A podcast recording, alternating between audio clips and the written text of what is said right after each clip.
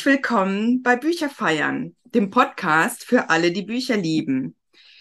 Für alle, die mit einem Koffer voller Bücher ans Meer fahren und mit zwei oder drei oder vier Koffern voller Bücher zurückkommen. Und für alle, die wie ich und ich glaube auch ein bisschen der Frank, ah, Mist, habe ich schon verraten, nochmal zurück, vergesst es, wer da ist. Für alle, die an keiner Buchhandlung vorbeikommen, ohne hineinzugehen und am liebsten da auch mal übernachten würden. Bisschen habe ich schon verraten, aber ich freue mich total, dass es weitergeht. Ich hatte jetzt echt eine lange Sommerpause mit Bücherfeiern. Bin auch ein bisschen aufgeregt, merke ich gerade. Ich muss das häufiger machen. Dann kommt da so eine Coolness mehr rein. Aber ihr seht es mir nach. Ich finde es super. Ihr seid da, ich bin da und noch jemand ist da, nämlich ein toller Gast. Hab schon verraten, er heißt Frank, aber mehr verrate ich jetzt nicht. Ich mache so ein bisschen wie Jürgen von der Lippe, der immer so ganz lange Anmoderationen machte. Da musst du jetzt durch, lieber Frank denn du bist ein toller Gast. Ich freue mich total, dass du heute hier bist. Du hast mir im Vorfeld erzählt, dass du schon ganz oft falsch anmoderiert worden bist und äh, dir Dinge so an den Leib gedichtet wurden, die manchmal auch ganz schön war, wie zum Beispiel eine Beziehung mit einem Nacktmodell. Gibt ja Schlimmeres ne, auf der Welt, hat aber leider nicht gestimmt. Deswegen liegt die Latte jetzt hoch und ich habe so ein bisschen einen Druck, dass ich jetzt auch falsche Dinge sage. Aber du hast jetzt ganz lange Zeit, das alles dann danach klarzustellen. Und zwar bist du Autor von, wenn ich mich nicht verzählt habe, acht Büchern. Stimmt das? Ja, das stimmt. Es stimmt, er nickt. Es stimmt. Ha, schon mal richtig. Also von acht Büchern. Dazu gehört die, wie ich finde, kleine Bibel der Kreativen. Das ist nämlich die Kunst, ein kreatives Leben zu führen. Dieses ist in Sage und Schreiben, sage es mir, tausend Sprachen übersetzt worden. Wie viele? Nee, in sechs, glaube ich. Genau, aber in der zwölften Auflage jetzt und in Spanien in der dritten oder vierten und so. Und das ist schon, das läuft ganz gut. Das ja. ist schon ein Ding, ne? Also ich finde auch Übersetzungen ist ja wirklich der Traum aller Autorinnen und Autoren und du hast es geschafft. Du hast aber ganz viele Bücher geschrieben, wie ich schon gesagt habe, unter anderem auch die Kunst zu lesen. Damit bist du natürlich prädestiniert und schon lange überfällig für diesen Podcast hier Bücher feiern.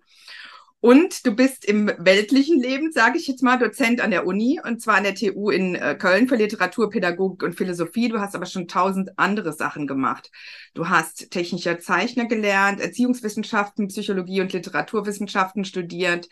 Du bist überhaupt, wie ich finde, ein äh, Mann, der ganz viele Dinge vereint. Du hast Bücher geschrieben auch über Formbewusstsein und Schönheit. Und Schönheit siehst du in einem ganz, ganz großen Rahmen es gibt ganz vieles, das schön ist. Für dich sind das Tattoos und Schallplatten.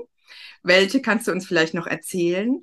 Du schreibst für den Playboy, aber auch für christliche Magazine. Du liebst Köln und St. Pauli, wo du auch lebst. Du liebst auch Klöster. Also ich finde, das ist schon mal eine relativ große Spannbreite, die wir, die wir hier aufgemacht haben. Und deine Wohnung ist, ihr könnt es jetzt nicht sehen, aber ihr könnt es auf Instagram zum Beispiel sehen oder auf Facebook. Ich weiß nicht, wo du dich sonst noch tummelst äh, in den sozialen Medien. Da könnt ihr das sehen. Äh, seine Wohnung ist, wie er selber sagt, eine Ausstellung, die er zusammen mit seiner Frau und Lebensgefährtin kuratiert. Ähm, warum das so ist und was alles dahinter steckt, das wird er uns heute hoffentlich ein bisschen erzählen. Ihr merkt es, es gibt so viel zu reden. Das wird heute ein bisschen längere Show. Also macht euch gemütlich, nehmt euch was Schönes zu trinken, setzt euch auf eine Wärmflasche, wenn ihr die Heizung nicht anmachen wollt wegen der Energiekrise. Das mache ich jetzt im Moment so ein bisschen gerade tatsächlich. Oder holt euch einfach 20 Waschkörbe aus dem Keller und macht euch an die Hausarbeit. Denn das wird jetzt eine ganz tolle Folge. Herzlich willkommen Frank Berzbach. Hallo, vielen Dank Hallo. für die Einladung. Ich, ich hoffe, äh, es war jetzt nicht so vieles Falsches dabei. Nee, zwei Sachen waren dabei. Ich korrigiere das ja wunderbar. So, direkt korrigieren. Also, Rotstift. Genau. Also ich war tatsächlich mal mit einem Aktmodel zusammen, ähm, aber ich habe nicht mit ihm zusammen gelebt und das war mal ein Fehler in der Ammoderation. Und ähm, ich bin an der TH Köln, nicht an der TU Köln. Aber ah, sonst, okay. sonst war tatsächlich ähm, alles erstaunlich richtig. Siehst du, und was ich auch noch sagen wollte, auch noch eine große Bandbreite. Du trinkst sowohl Kaffee als auch leidenschaftlich gerne Grüntee. Das kommt auch häufig in deinen Büchern vor, habe ich gemerkt, mit dem Tee trinken. Jetzt bin ich auch Teetrinkerin und habe mich heute total gefreut wie Bolle und dachte, jetzt kommt der Frank und wir stoßen an mit Grüntee. Endlich da mal hier was Gescheites zu trinken. Was wünscht sich der Frank? Espresso. So. Da bin ich auch bereit. Ich habe hier meine ganz schicke Bevor es nämlich hier in die Inhalte geht, stoßen wir erstmal an. Keine Feier ah, ohne, ohne Getränk. Mhm. Ähm, ich bin nämlich ein Gasthausmädel, musst du wissen. Okay. Und deswegen muss man vorher anstoßen. Und das hier ist meine ganz schicke, du siehst es, ich fotografiere euch die noch für die, für Social Media und so weiter. Das ist meine ganz schicke Anno, Anna Achmatova Tasse aus meiner St. Petersburg-Zeit. Da habe ich nämlich ein paar Jahre gelebt. Oh. Und ähm, das war eine sehr hoffnungsvolle Zeit, sowohl für mich als auch für Russland vor 2001. Und deswegen glaube ich, vielleicht tut die uns heute auch ganz gut. Jetzt stoßen wir an. Ich mache jetzt hier mal so ein bisschen Geräusch. Die klingt jetzt nicht wie Kristall, aber vielleicht könnt ihr das hören. Also, wir trinken jetzt erstmal. Prost, Frank. Zum Wohl.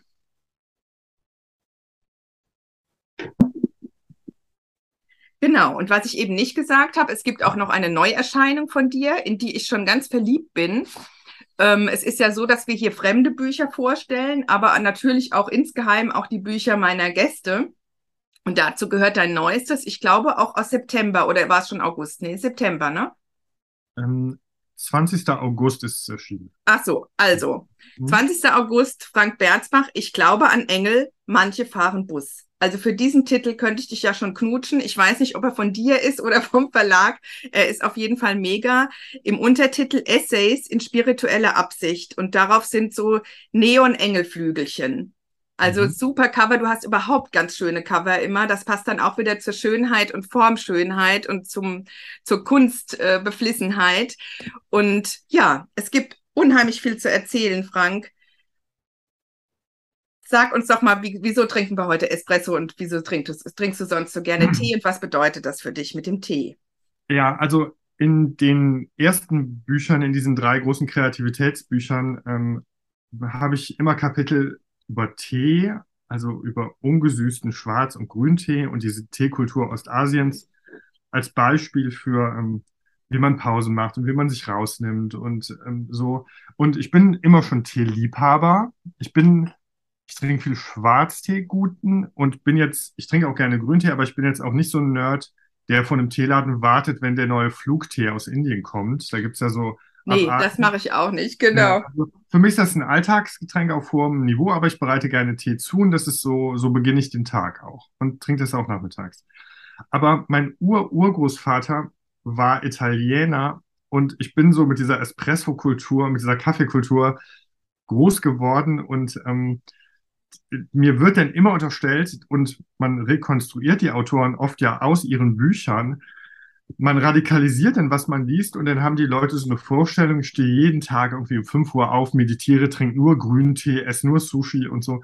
Und das stimmt natürlich alles gar nicht. Und nur weil ich das auch mache, so, und deswegen breche ich manchmal diese Klischees, weil wenn ich Lesungen habe, dann denken manche Leute, sie, sie, sie müssten für alle Grüntee vorbereiten oder so. Das ist, gerade bei dem, also bei diesem Buch Kunst ein kreatives Leben zu führen, gibt es ja auch die besten Anekdoten. Als ich dann auf Lesungen war mit diesem Buch, 2013 war das dann, die Leute erwarteten immer einen ganz anderen Autor, aber auf keinen Fall mich. Und da waren dann so Leute, die erwarteten so einen, einen betagten japanischen Opi oder so einen pfeiferauchenden alten Philosophen, der so weise über Dinge spricht. Und dann war aber immer nur ich das. Und so ein bisschen wie bei Loriot, ne? Gravel, Gravel. Genau, denn genau. Ähm, die Leute, ähm, also manche waren ja so ganz enttäuscht, so, ach, Sie sind das. So, Sie haben das geschrieben. Und das passte überhaupt nicht in Ihr Bild auch, dass ich das geschrieben habe. Und ähm, daher kommen auch diese Klischees mit diesem Tee alle. Also ich kann mich Stunden, Tage lang und ich sammle Teebücher und so. Das, ich beschäftige mich schon damit, aber mich begleitet täglich auch sehr guter Kaffee und ich wähle Cafés danach, wie der Kaffee ist und so. Und ähm, das mh, hm, schließt sich genauso wenig aus wie die Rolling Stones und Beatles. Das war ja auch nie ein Entweder-Oder. Das ist nur in den Köpfen der Leute so. Ja. Ja, und Musik ist ja auch ein ganz wichtiges Thema. Vielleicht noch ganz kurz zu dem Tee, was ich irgendwo, ich glaube auch in einem anderen Podcast gehört habe von dir oder gelesen habe, dass du mal gesagt hast, manchmal gibt es ja so Tage und ich finde, das passt gut in die Zeit, die einfach wirklich richtig beschissen sind, ja, und man muss es so sagen. Und dann gibt es aber diesen einen Moment, wo du den Tee aufbrühst und den irgendwie schön hinstellst und dir da, ich weiß nicht, eine Viertelstunde gönnst, wo du diesen Tee trinkst und diese Viertelstunde ist dann gut am Tag. Genau, ich habe mich ja viel mit diesen ähm, buddhistischen Lehren und diesen, die sind mit den Teekulturen natürlich sehr stark verbunden. In Ostasien ist das Schreiben über Tee eine eigene Literaturgattung seit 2000 Jahren, kann man sagen, ist über diesen Tee wird diese Kultur und diese Spiritualität oft erklärt. Es gibt von Okakura dieses sehr berühmte Buch vom Tee. Da geht es nicht um den kulinarischen Tee, sondern man versucht über diese Art des Teetrinkens und die Teezeremonien ein Verständnis zu wecken für die völlige kulturelle Andersartigkeit dieses Raumes. Und die Teezeremonie, die sich im 16. Jahrhundert so von der Form her vollendet, wie wir sie heute kennen in Japan, hat eine sehr einfache Regel. Wasser zubereiten, Tee kochen, ihn trinken und jetzt kommt das Wichtigste und sonst nichts. Mhm. Es geht genau. in der Teezeremonie überhaupt nicht um das Kulinarische und ich, ich läster und spotte immer furchtbar über diesen ganzen Matcha-Trend und so. Das ist total albern alles. Ja, mache ich auch nicht. Mm. Das, dieses, wir können alle Tee kochen, das ist nicht schwer. Ähm, aber dieses und sonst nichts ist halt eine große Herausforderung. Weil wir beim Tee zubereiten oft, also Tee zieht so, sagen wir, eine bis drei Minuten. Je nachdem, ja. was. So. Das ist zu kurz, um was anderes zu beginnen. Aber es ist zu lang für viele, um nicht irgendwie versuchen, noch irgendwelche Dinge zu tun. Und dann ähm, ver versau ich diesen Tee halt schnell. Geht mir total ganz oft so. Mhm. Genau. Das heißt, ich meine, für Grüntee brauche ich ein Thermometer. Man braucht je nach Stadt sogar irgendwie gefiltertes Wasser. Man braucht irgendwie wirklich, dann muss man eine Geduld haben, bis dieses Wasser auf 60, 70, 80 Grad runter ist. Denn so, das ist schon ein bisschen aufwendiger. Das ist genau wie ein guter Espresso. Den kann ich ja auch nicht aus dem Ärmel machen. Ne? Das ist ein guter Espresso. Da muss ich gucken, was ist das für ein Mahlgrad, was ist das für ein Espresso, was ist das. Das ist irrsinnig aufwendig mit einem Siebträger. Die Leute wollen ja auf so einen Knopf drücken und Kaffee. Das geht beim Siebträger gar nicht. Das, und dieses Potenzial, die Dinge zu versauen in der Zubereitung, weg, hat auch das Potenzial, mal einfach nichts anderes zu machen, als sich einen Tee zu kochen. Das ist eine Ressource, weil das ist so ähnlich wie die Raucherpause. Die Raucher haben ja den Vorteil, dass sie zwar körperlich was Ungesundes tun, aber psychisch natürlich sich so eine 5-Minuten-Pause draußen geben können, die, die psychisch sehr gesund ist. Die ist körperlich. Das stimmt, da ist was dran. Mm. Ja, das ist genau wie Alkohol am Arbeitsplatz. Ich habe ähm, für den Playboy mal einen Text geschrieben, Lob des Alkohol am Arbeitsplatz. ja? Der kam gut an, bestimmt. Ja, kam, kam gut an. Also ich will es nicht bagatellisieren, die Gefahren, aber wir haben aus der Arbeitswelt alles vertrieben, was quasi angstlösend und stresslösend ist. Rauchen, Alkohol und so. Und das war ja früher normal. Ja? Wenn man Alkohol trinkt, mittags, wir wissen es alle, wenn, wenn einer Geburtstag hat, auf, in der, so im Job oder so, man trinkt so ein Glas Sekt. Oder wie die Franzosen, Spanier, Italiener das mittags machen, die trinken ein Glas Wein. Der ganze Nachmittag ist ein anderer. Und man arbeitet ja nicht weniger, man arbeitet nur lockerer. Das ist ja. klar. Mhm. Alkohol ist angstlösend, ja. Das wirkt so. Und deswegen, deswegen trinken wir ihn ja auch. Man muss aufpassen. Das darf nicht aus dem Ruder laufen, das ist klar. Aber, ähm, und ich versuche denn, den Tee so ein bisschen an diese Stelle zu setzen und sagen, ja, Tee, ähm, Geschirr, Teeporzellan ist sehr schön. Das ist eine Freude im Alltag, ne? wie die Geschichte deiner Tasse. Ne? Du sagst, das ist ja nicht irgendeine Tasse. Genau. Tasse. Ähm, man kann sich also, wer in den Teeladen geht und schaut sich das an, das ist ja, das ist ja eine Freude. Ne? Das ist handgefärbt. Das ist ja. total schön. Das ist, und ich vertrete ja die These, dass diese Schönheit das Potenzial hat, einen im Alltag so als Teil der Lebenskunst zu beruhigen, zu betören. So, die Tage sind schäbig, aber meine Teekanne, so, oder die Teeschale, das ist ein kleiner Moment der Schönheit. Es gibt im Zen-Buddhismus diesen Spruch, in einer Teeschale ist immer Frieden. Hm, Und, wie schön. Hm. Genau. Wir müssen, ähm, wenn wir klarkommen wollen, diese Ressourcen im Alltag suchen, nicht in den besonderen großen Fragen. Ich kann den Krieg in der Ukraine nicht einfach beenden. Ja, das, ich kann Donald Trump nicht einfach abschaffen, so. Aber ich kann mir natürlich einen Tee zubereiten. Um die Dinge auszuhalten, die so auf der höheren Ebene ja. einen belasten. Finde ich super schön. Und ich kann diese fünf Minuten Frieden in der Teetasse haben, wenn es genau. in der Welt nicht gibt. Mhm. Genau, und danach kann ich wieder weiterkämpfen. Ja? So, mhm. und, dann, so, und ähm, ich bin da sehr stark für den Genuss. Ich bin auch Fan von Epikur, also diese, ja. dieses epikuräische. In der Antike hat Epikur ja als einziger Philosoph eigentlich diesen Genuss mit der Lebenskunst verbunden. Aber es hat sich dann über das christliche Frühmittelalter so eine starke Ablehnung von Genuss durchgesetzt und man hat an diese Tradition nicht richtig angeknüpft. Wenn man heute sagt Epikureer, dann meint man eigentlich jemanden, der übergewichtig ist, der zu viel genießt, der, man meint sofort was Negatives damit. Ja.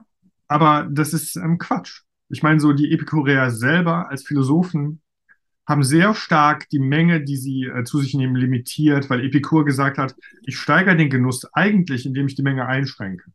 Maßlosigkeit führt nicht zu Genuss. Ja, wir mögen Schokolade oder Wein, aber wir wissen, wie es ist, wenn wir davon zu viel haben. Ja. Dann schlägt es um. Und ich schade dem Genuss durch beliebigen Konsum, könnte man heute sagen. Aber ich optimiere diesen Genuss, indem ich, ich habe irgendwann angefangen, ein bisschen seltener Wein zu trinken, aber besseren. Das ist dann, oder man, Ja. man kann sich Mhm. seltener Schuhe kaufen, aber bessere. So, das ist dann finanziell dasselbe, aber im Ergebnis ist es eine starke Steigerung von Qualität. Hat man mehr davon. Mhm. Ja. Sehr schöner Ansatz. Wir sind eigentlich jetzt schon mittendrin, glaube ich, in mehreren deiner Bücher, in der Schönheit und in der Kunst, ein kreatives Leben zu führen. Und dann hast du aber letztes Jahr dann das Buch rausgebracht, Die Kunst zu lesen, ein Literaturverführer. Ja. Was hat es denn auf sich mit der Kunst zu lesen? Also es ist ein Traum, glaube ich, von vielen Autorinnen und Autoren, irgendwann ein Buch zu schreiben über ihre eigene Lektüre. Also so wie viele Manche machen Podcasts. Genau, ja, Genau. also das ist ja, ne, genau, manch, ne, Podcast ist ja auch eine, eine Form eigentlich über Lektüren, die man mag, die in die Welt zu bringen. Und ähm, ich wollte ein Buch schreiben über meine Lesebiografie, ganz subjektiv und dadurch andere anstecken. Also ich finde, jeder, der gerne liest, hat so diesen Moment, wo er denkt, jeder muss das lesen. Also so ein blinder Enthusiasmus ist das, wo man denkt, das ist so toll, jeder muss das kennen. Und ähm, ich weiß das als Hochschuldozent oder ich hatte das selber immer bei meinen Lehrern. Wenn die begeistert waren, hatte das das Potenzial anzustecken. Man Ja. muss die Begeisterung nur begründen auch und sagen, was ist daran dann so toll? Und ähm, ja, darüber habe ich ein Buch geschrieben und ähm, wollte das nicht als Buch schreiben wie ein klassischer Kanon, dass ich sage, das sind die besten Romane, das sind die besten Sachbücher, das sind die besten so, sondern gar nicht, sondern habe das dann versucht an Themen aufzuhängen, wo ich glaube, dass Buchmenschen diese Themen mögen.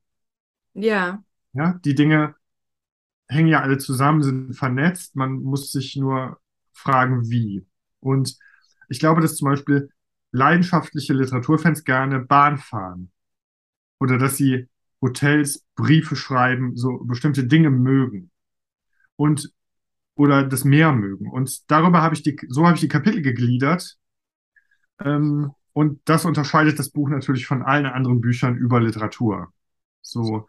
Und meine Verleger haben das mitgemacht und waren, haben mich sehr ermutigt, diesen subjektiven Punkt da reinzubringen. Und ich stelle halt Altes neben Neues völlig gleichberechtigt. Also, ich schreibe da über Dinge, die mich beeindrucken. Das können alte Texte sein, das können neue Texte sein und ähm, ich lese die so auf einer Ebene.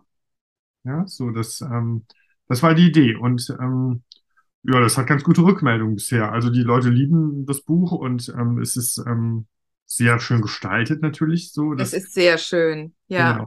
Und diese Gestaltung ähm, macht es dann zu einem sehr schönen Objekt als Buch. Ja, das passt wieder zu deinem äh, Ansatz, dass man sich das Leben auch selbst kuratieren kann. Es ist Mhm. wirklich wunderschön gestaltet. Ich bin auch großer Fan davon und würde das alles unterschreiben mit dem Bahnfahren, mit dem Meer und den Hotels und dem Briefe schreiben. Da hast du wirklich recht. Und was ich sehr schön daran finde, ist, dass du die Kapitel auch noch jemandem gewidmet hast Ja. und die auch für jemanden geschrieben hast. Das ist ja oft so ein bisschen das Problem beim Schreiben, dass äh, heißt es dann irgendwie in Kursen, schreiben Sie für den äh, imaginären Leser in sich selbst, ja, den treffe ich auch nicht an. Also ähm, das finde ich unheimlich schön, dass du das für jemanden gemacht hast. Wie ist es dazu gekommen? Ja, also in dem Buch steht ja auch, dass Bücher, auch Bücher schreiben, eigentlich so eine Art imaginäre Liebesbriefe sind an Personen. Man tarnt das denn, aber das sind, das ist so. Und bei diesen Kapiteln ähm, gibt es jetzt sehr unterschiedliche inspirierende ähm, Menschen für diese Kapitel oder spezifische Gesprächspartner. Das ist in einem Kapitel über, was soll man über Religion und Spiritualität lesen oder was lese ich über Religion, sind es andere Personen, ähm, auch unerwartet andere Personen. Also ich habe da wenig mit Theologen, sondern das waren tatsächlich eher die äh, Nacktmodels, äh, die auch sehr religiös sein können. Ähm, und eins ist meiner Tochter gewidmet, ne? so einzelnen Fotografen, ja. so den ich sehr beeindruckend finde. Und ähm, das, ich dachte mir, wenn ich das transparent mache, ist es viel ehrlicher. Also, weil ähm, ich hatte das im Kopf und dann dachte ich mir so, in diesem Kapitel meine ich, ist es wie so eine, ich dokumentiere Dialoge auch mit diesen Menschen. So Bücher sind ja Co-Produktionen. Man erfindet nicht alles alleine, sondern man, man beobachtet, man eignet an, man imitiert, man es beeindruckt. Ähm, man was, ähm, in den letzten Tagen so hat ähm, eine, eine Freundin von mir mir einen Brief geschrieben und da war ein Rilke-Gedicht drin, das ich überhaupt nicht kannte. Und das passte genau zu dem Kapitel, was ich gerade für ein anderes Buch schreibe. Und ich dachte, das ist Wahnsinn. Das, weil dieses Gedicht, ähm, ich habe das Kapitel jetzt damit anfangen lassen mit diesem Gedicht. Und da muss ich natürlich dankbar für sein und das muss ich natürlich auch transparent machen, dass das nicht, nicht ich habe das gefunden. Das kam so zu mir. Mm, das kenne ich, ja. Genau. Und ich möchte immer alle Beteiligten nennen. Deswegen sind meine Danksagungen auch immer richtige längere Texte in allen Büchern, wo ich genau versuche, äh, klar zu machen, ähm, in, in, aus welchem Kreis kommt das jetzt, was ich da schreibe. Ja. Und dieses Widmen ist natürlich ein Zurückgeben auch. Ne? Ja, und ich finde auch dieses, äh, eigentlich alle deine Bücher, aber gerade dieses, äh, die Kunst zu lesen, wer sich natürlich jetzt dafür interessiert und diesen Podcast auch hört und für das Thema Lesen und Bücher schwärmt. Es ist wirklich so ein Mosaik des Lebens. Also, also man kann vielleicht auch mehrmals einen Text lesen und dann andere Dinge daraus lesen. Es ist natürlich, sind Literaturempfehlungen drin. Du sagst, das ist ein Kanon deines Lebens oder deiner vieler wichtiger Bücher, die für dich eine Rolle spielen. Aber man findet eben auch so Sachen, dass es jemandem gewidmet ist und wie du sie gefunden hast, diese Bücher. Es gibt ein Kapitel, deswegen äh, denke ich häufiger an dich, obwohl wir uns gar nicht kennen. Das ist witzig, wie manchmal diese Verbundenheiten ja so funktionieren, obwohl du gar nichts davon weißt. Also ich denke zum Beispiel an dich, wenn ich äh, hier rumgehe durch Bad Honnef, wo ich wohne, und da jetzt immer so Kisten draußen stehen mit diesen Büchern, die die Leute aussortieren. Und dem hast du auch ein Kapitel gewidmet und äh, das hat den schönen Titel Picknick am Wegesrand. Und da beschreibst du auch ganz äh, interessant. Also es hat mich wirklich sehr, sehr nachdenklich gemacht, dass du dann überlegst, ähm, warum stehen jetzt diese Bücher draußen? Wer hat sie rausgestellt? Wer hat sie von wem vielleicht geschenkt bekommen? Was gibt's für eine Geschichte dahinter? Oder warum werden diese Bücher jetzt nicht mehr gebraucht? Interessanterweise waren auch mal deine eigenen drin. Ich glaube, mhm. das ist mir auch mal so gegangen. Ich habe auch mal ein eigenes gefunden, dachte dann so, hm, fanden die es jetzt blöd oder warum steht ja. das jetzt hier draußen? Aber es sah gelesen aus, das ist ja dann schon mal auch schön. Ja, dann findet es vielleicht jemand, für den es auch wieder passt. Und das äh, ist sowas, wo jetzt wirklich irgendwie so eine Verbundenheit da entstanden ist und ich irgendwie dann äh, jedes Mal ganz anders wieder darüber nachdenke, wenn ich über so eine Kiste stolpere. Und auch jetzt immer, was ich vorher nicht getan habe, was mitnehme, weil ich dann denke, vielleicht ähm, soll mir das was sagen. So. Ging ja, es dir auch so? Geht es dir auch so mit diesen Kisten? Ja, natürlich. Also das war ja ähm, das ist ja nicht erfunden so gesehen. Ich habe das auf St. Pauli ja erlebt, diese Kiste gefunden vor so einer alten Apotheke, die dann geschlossen war gerade. Und ähm, ich versuche, wenn mich selber sowas so beschäftigt oder ich was erlebe, eigentlich die Wahrnehmung anderer Leute über das Schreiben auch zu sensibilisieren oder zu öffnen. Also ich versuche ja den Blick auf den Alltag ein bisschen zu verändern, so dass der Alltag immer das Aufregende wird. Das ist eigentlich die Mission fast aller Bücher. Äh, in diesem Buch Die Form der Schönheit geht es ja gar nicht darum, darauf hinzuweisen, dass bestimmte Gemälde der Renaissance schön sind, sondern es geht ja darum zu sagen, ja, das liegt vor dir in deinem Zuhause, im Alltag. Da musst du gucken und die Schönheit entdecken. Und dieses Naheliegende ist wie bei Edgar Allan Poe in dieser Erzählung der Brief. Das Naheliegende übersehen wir ja viel schneller als das Herausragende.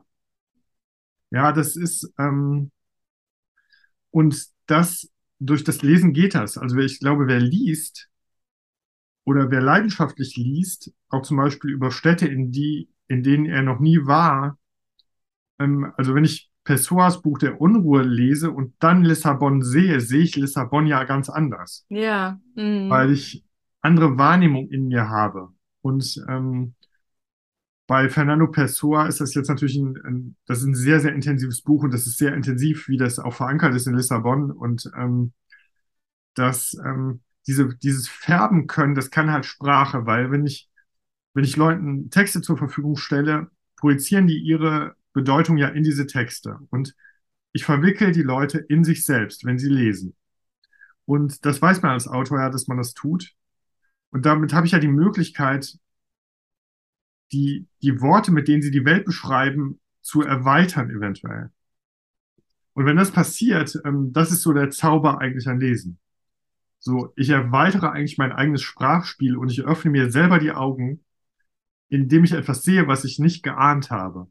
Mhm. Sowohl historisch, also ich, ne, ich erwähne Dinge, die, die da mal waren an der Stelle, wenn ich in alte Texte schaue, aber auch im Hinblick auf das ähm, Gegenwärtige, weil ich, wenn ich schreibe, ständig die Dinge interpretiere und stelle nochmal wieder eine Interpretation mehr zur Verfügung, die man vielleicht noch nicht hatte. Ja, sehr Kiste. Mhm. Die Kisten standen da auch, bevor du das Kapitel gelesen hast, standen die Bücherkisten auch am Straßenrand. Und jetzt stehen sie da und es sind plötzlich noch mehr. Eine größere vorher. Welt. Ja, genau. Eine größere Welt. Ne? Mhm. Und ähm, das motiviert mich auch ungeheuer fürs Schreiben und deswegen ist dieses Schreiben auch immer so ein Vermitteln von Wahrnehmungen und von so, ähm, deswegen ist Lesen auch, glaube ich, so wichtig, weil das tun Filme anders oder das tun andere Medien anders, ne, als das Worte tun. Die sind natürlich, die visuellen Medien sind viel festgelegter. Ne? Also, weil, wenn man immer sagt, dieses ein Bild sagt mehr als tausend Worte, dann sage ich, setze ich immer dagegen, ja, aber ein Wort ähm, eröffnet ja tausend Welten. Also wenn ich jetzt sage Sonnenuntergang, hat äh, jeder ganz viele andere Bilder. Und wenn ich ein Foto sehe von einem Sonnenuntergang, ist es dieser Sonnenuntergang, den ich da sehe auf diesem Foto. Das setzt natürlich auch was frei und erinnert mich an meine Sonnenuntergänge, aber in einem ganz anderen äh, Wahrnehmungsbereich. Genau, das Schöne an Filmen ist ja, wie jetzt zum Beispiel, also Godard ist ja gerade gestorben, ich bin großer Nouvelle Vague ja. außer Atem-Fan. Wir sehen einer Schönheit eines anderen zu. Ja. Mhm. Das hat einen Modellcharakter und wir können so denken, boah, also wie die da rumlaufen und wie durch Paris laufen und das ist so wunderschön, also wunderbar. Total. Ähm, mhm. Aber über, ähm, wenn man Hemingway Paris ein Fest fürs Leben liest, geht man zum einen in eine andere Zeit und zum anderen ähm, durch die Unvollständigkeit dieser Worte projiziert man seine eigenen Sehnsüchte in diese Lücken. Bei Außer Atem kann man das natürlich nicht. Bei Außer Atem kann man sagen, ich laufe jetzt mehr im Anzug rum oder rauche jetzt filterlose Zigaretten oder keine Ahnung. Ähm, und ich bin ja auch großer Filmfan, schon auch. Ähm, aber die, die Filme sind so gesehen heiße Medien in dem Sinne, dass die Temperatur steckt im Film, aber die Bücher sind kalte Medien und auf der Seite der Leserin und des Lesers muss die Hitze entstehen. Ah, ne, spannend, durch, die, ja. mhm. durch die Kooperation mit dem Text. Ich, wenn ich sage, wenn du sagst einen Sonnenuntergang, dann muss ich meine ganzen eigenen Bilder mobilisieren dafür. Wenn du mir einen fotografierst, dann sehe ich deinen Sonnenuntergang. Ja. Ne? Das, so, mhm. je nachdem, auch ein Foto kann, je nachdem, wie es aufgebaut ist, natürlich mhm. ne, so eine Menge gute Sachen auslösen. Ähm, aber ich habe mich, ich bin halt, mein Job ist Schreiben, so gesehen. Deswegen glaube ich, ich schreibe gern über Film, Fotografie, Musik, so, ja, so, aber ich mache das selber nicht. Ja, bevor wir jetzt losgehen, ich bin schon so ganz ähm, heiß auf die Bücher, die du mitgebracht hast und auch ähm, meine vorzustellen. Ich glaube, das passt total gut. Ich habe jetzt auch schon ganz viele Assoziationen durch unser Vorgespräch. Aber eine Sache muss ich dich noch fragen zu dem Engelbuch. Das mhm. heißt, ich sage es euch nochmal, weil es so schön ist. Ich glaube an Engel, manche fahren Bus. Wo mhm. ist dir zuletzt ein Engel begegnet? Na, dieser Buchtitel äh, kommt ja aus dem ersten Text, mit dem das Buch eröffnet. Ja. Ähm, aus dem Blaulicht der Einsamkeit, das ist, glaube ich. Ähm, da habe ich ein Essay geschrieben über dieses wirklich in der Corona-Zeit, aber auch in meiner damaligen Lebensphase wirklich so lähmende und furchtbare Gefühl, so alleine wach zu werden und so ein ganz starkes Einsamkeitsgefühl zu haben. Und im Verlauf dieses Essays fahre ich zu meiner damaligen ähm, Freundin und ähm, bin so unterwegs mit der Bahn und dann im Winter mit dem Bus und so. Und ich will es jetzt nicht verraten, aber in dieser Geschichte ist es dann der Busfahrer. Ja der etwas tut, was ich jetzt nicht verrate, aber das war auf jeden Fall ein Engel. Ähm, Und das war auch erstmal, also die begegnen mir jetzt nicht jeden Tag, aber das war einer. Und äh, für mich. Und das war ein starker Glaubensmoment auch. Hm, der geht ja noch weiter in dieser Geschichte auf jeden Fall. Ich versuche, das Buch hat ja schon zum Teil düstere Themen. Da geht es um Sterben auch und um weiß ich nicht, aber ich versuche immer während des Schreibens etwas ins Helle zu wenden. Also zu gucken, wie kriege ich durch das Beschreiben, also wie banne ich quasi die Angst und durch das Schreiben und den Verlauf, wie kriege ich aus einer Dunkelheit irgendwas Helles erzeugt. Deswegen kann ich, glaube ich, oder schreibe ich gerne über erstmal düstere und tragische Themen, aber das, es baut sich so ein Optimismus ein in diesen Verlauf. Und Engel sind natürlich was, man begegnet denen lieber als Teufeln, weil denen begegnet man ja leider auch manchmal. ähm, und man braucht die aber auch nur in existenziellen Situationen. Sonst übersehen wir die wahrscheinlich auch. Hm? Ja, wie mit den Kisten am Wegesrand, mit den Büchern drin. Mhm. Also lest dieses Buch, dann habt ihr einen besseren Blick, eure Engel zu entdecken, die euch begegnen. Vielleicht Bus fahren oder andere fahren. Vielleicht fahren die Fahrrad bei euch. Müsst ihr ja. mal aufpassen. Ich glaube, wir legen jetzt los mit den Büchern. Ich bin schon total gespannt, was du mitgebracht hast. Ich habe auch vier schöne dabei. Und ich glaube, da gibt es auch viel Licht und Schatten in diesen Büchern. Und ja. du fängst an, der Gast fängt an mit deinem alten, in Anführungszeichen. Genau, wir hatten ja gemeldet, du hast ja, ich hatte ja jetzt dann doch noch mal ein anderes ausgewählt. Ähm, mein erster Vorschlag war ja Der Idiot von ähm, Dostoevsky. Also ich sag's euch, Frank hat vier absolut neue Bücher ausgewählt. Wir hatten gemeldet, er schickte mir vier tolle Vorschläge. Ich dachte, wunderbar, ne? Der Idiot, Patty Smith, äh, was da alles dabei war, die musste uns jetzt nebenbei auch noch so ein bisschen vorstellen mhm. lehnte mich so zurück, äh, bin ja Slawistin, dachte, ach, da kann ich auch was zu sagen. Und dann habe ich gesagt, ähm, wie, denk nur mal dran, wir haben ja diese Kategorien alt, neu, geliehen und blau. Ah ja, okay, sagt er, schicke ich dir gleich. Und dann kamen vier exakt neue Titel rüber. Ja. Also ihr kriegt jetzt irgendwie dann sechseinhalb oder acht oder wie auch immer von Frank. Leg los, ja. was ist dein Alter? Genau, also Karl Philipp Moritz hat 1790 den Roman Anton Reiser veröffentlicht. Das ist auch sein einziger bedeutender Roman. Ähm, und ich dachte, 1790, also sogar ins 18. Jahrhundert zu gehen, das ist wirklich alt. Ist schon alt, ja. Das, das 19. Geht. lesen ja heute schon weniger, aber das 18. da kennen wir eigentlich ganz wenig. Und ähm, ich kenne auch mich im 18. Jahrhundert nicht gut aus. Im 19. das ist so meine Lieblingszeit wahrscheinlich für die Romane, aber ähm, so und ich bin durch Arno Schmidt darauf gekommen.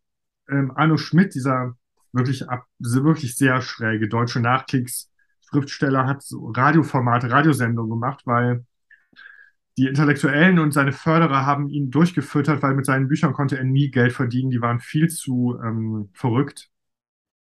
Und er hat Radiosendungen gemacht über Literatur.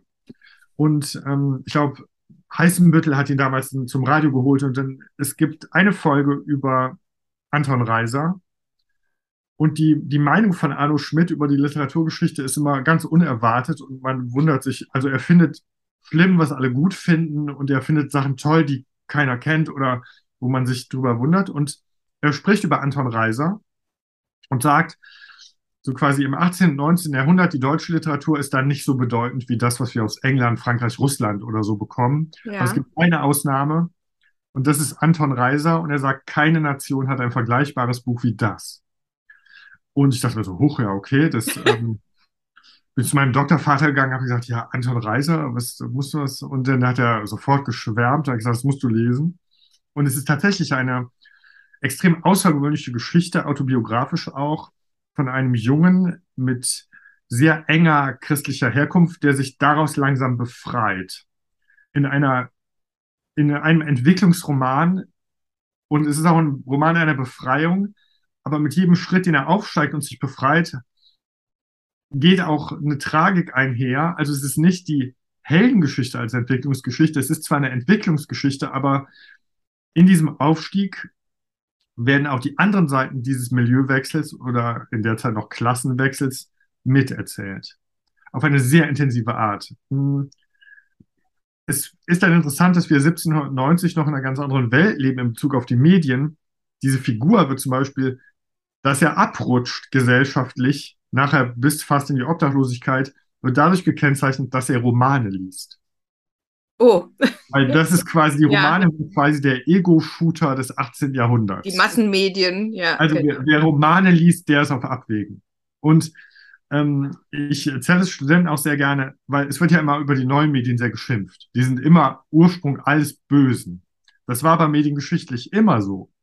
Und im 18. Jahrhundert war es der Roman. Das war wirklich was für verkommene Leute. Der Sündenpfuhl, ja. Mhm wenn man in die 50er Jahre in so ein Pädagogiklexikon guckt und guckt unter Jazz nach, dann ist das da, dann wird da ein Albtraum. Verderben, also, das Verderben. Wer das hört, der ist auf dem Weg ins Verderben.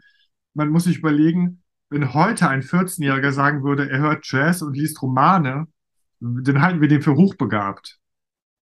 Gehen wir zeitlich zurück, quasi schon Grund fast fürs Gefängnis. Ne? Und ähm, sowohl sprachlich, ähm, wir kennen, die deutsche Literaturgeschichte ist sehr kurz. Die ist ja nicht wie die italienische, wo wir Sachen aus dem 11. Jahrhundert lesen können, ähm, oder wie die englische, wo wir Shakespeare heute noch lesen. Ähm, die deutsche Literaturgeschichte beginnt eigentlich ernsthaft erst im 19. Jahrhundert. Und dieser Roman kommt aber vorher und der ist ungeheuer hart und beeindruckend. Der hat so schon so eine Brachialität, die wir sonst von Dostoevsky zum Beispiel kennen. Ja, wir haben ja im 19. Jahrhundert in Deutschland dann so Autoren wie Goethe oder so. Das ist natürlich unheimlich ähm, edel auch in gewisser Weise. Ja. Also ich liebe Goethe, aber das ist natürlich so ein bisschen harmonischer. Hochkultur, ja. Mhm. Ja, genau. Wenn wir Dostoevsky lesen, da wissen wir schon, oh ja, da geht, da geht's zur Sache. So da, also da bleibt nichts unausgelebt, alles sind betrunken, alles brennt, alles geht nach unten. Wir haben auch Kleist, ne? So, da geht's, das geht's auch richtig Geht's zur Sache. auch ein bisschen, ja. Ne? Aber diesen Anton Reiser, diesen Roman, ich finde, ähm, wer so Klischees hat über deutsche Literatur, dass das immer so wäre wie Goethe, so schick oder edel oder so harmonisch oder hm, dieses Buch steht wie so ein Felsen da in der deutschen Literaturgeschichte. Und ich habe auch über den zweiten Bildungsweg studiert und bin ja auf sehr großen Umwegen zu meinen akademischen Titeln gekommen. Und dieser Anton Reiser ist auch so ein so ein Junge, der mit mieser Herkunft über die miesesten Arbeitsverhältnisse langsam in so eine akademische Welt findet und dort sehr fremd ist. Und das beeindruckt mich an diesem Buch sehr. Sehr und, spannend. Ja, das ist, ähm, mm. und man muss für diese Bücher werben. Ja, das, man, man kommt nicht darauf. So, auf Dostoevsky kommt man irgendwie schon mal, immer mal wieder, taucht das auf. Das in jedem guten Film kommt das irgendwie vor, dass die Leute Dostoevsky lesen oder das ist wie Cézanne, ja, so, so ein Bild von Cézanne hängt irgendwie in jedem Nouvelle Vague-Film irgendwo an der Wand.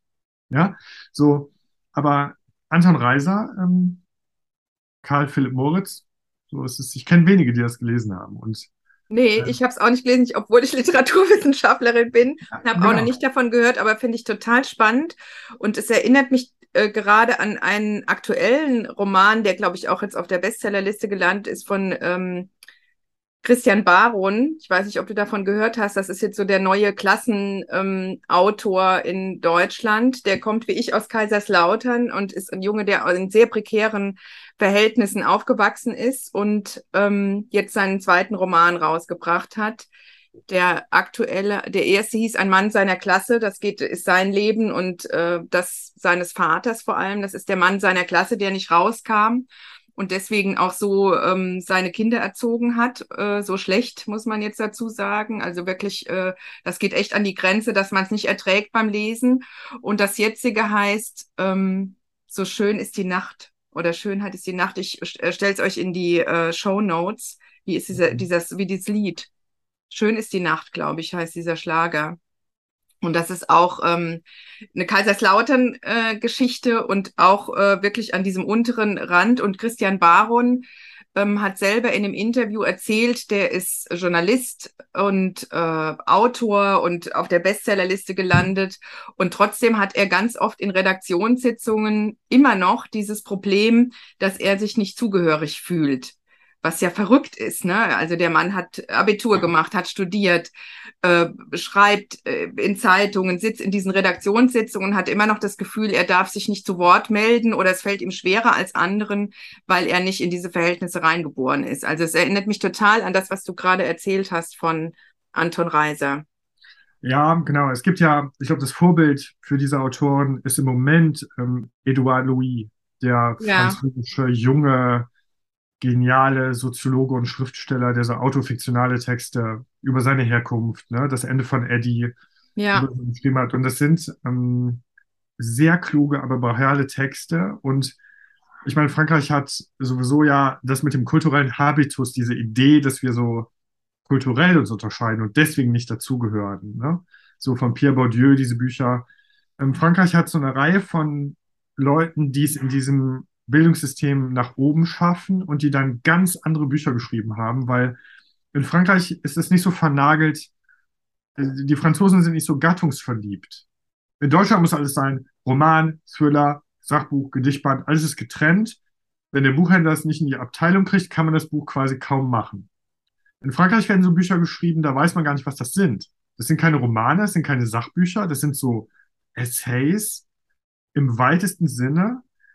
Deswegen auch diese Gattung der Autofiktion. Ähm, Sophie Kall, ähm, Annie Arnaud, ähm, Edouard Louis, ähm, die schreiben ja Bücher, da hat man in Deutschland gar keinen Namen für. ja, Man weiß nicht, was da draufstehen soll. Ja?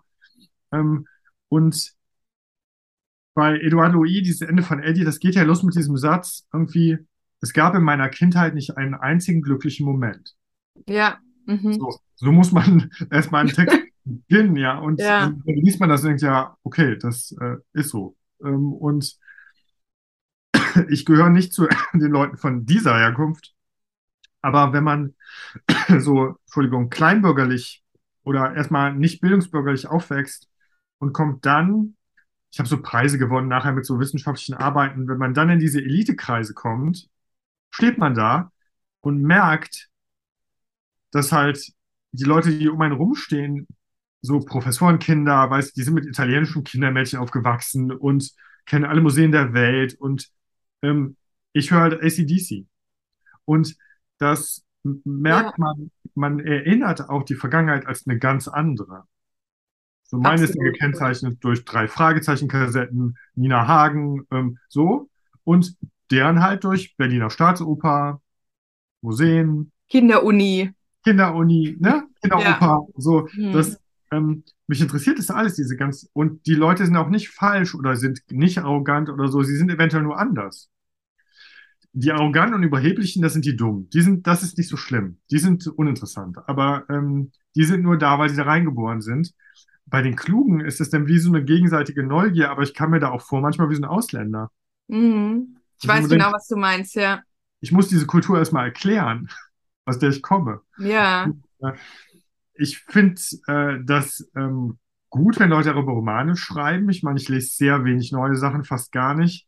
Aber ähm, ich denke immer so, ja, das muss ich nicht lesen, das kenne ich selber. Ich weiß, wie eine Kindheit auf dem Rücksitz von so einem Mittelklassewagen aussieht, wo ja, vorne Schlager laufen und so. Ähm, deswegen lese ich so gerne 19. Jahrhundert, wo so gut situierte Damen und Herren durch Europa flanieren und nie arbeiten müssen. auch schön. So, ich bin so Ja, Henry James-Fan, ja, oder ja, Proust-Fan und so. Denke ich immer so, das ist das andere, was ich lesen möchte, weil so, ich habe mit quasi mit zehn oder elf angefangen, nebenbei zu arbeiten.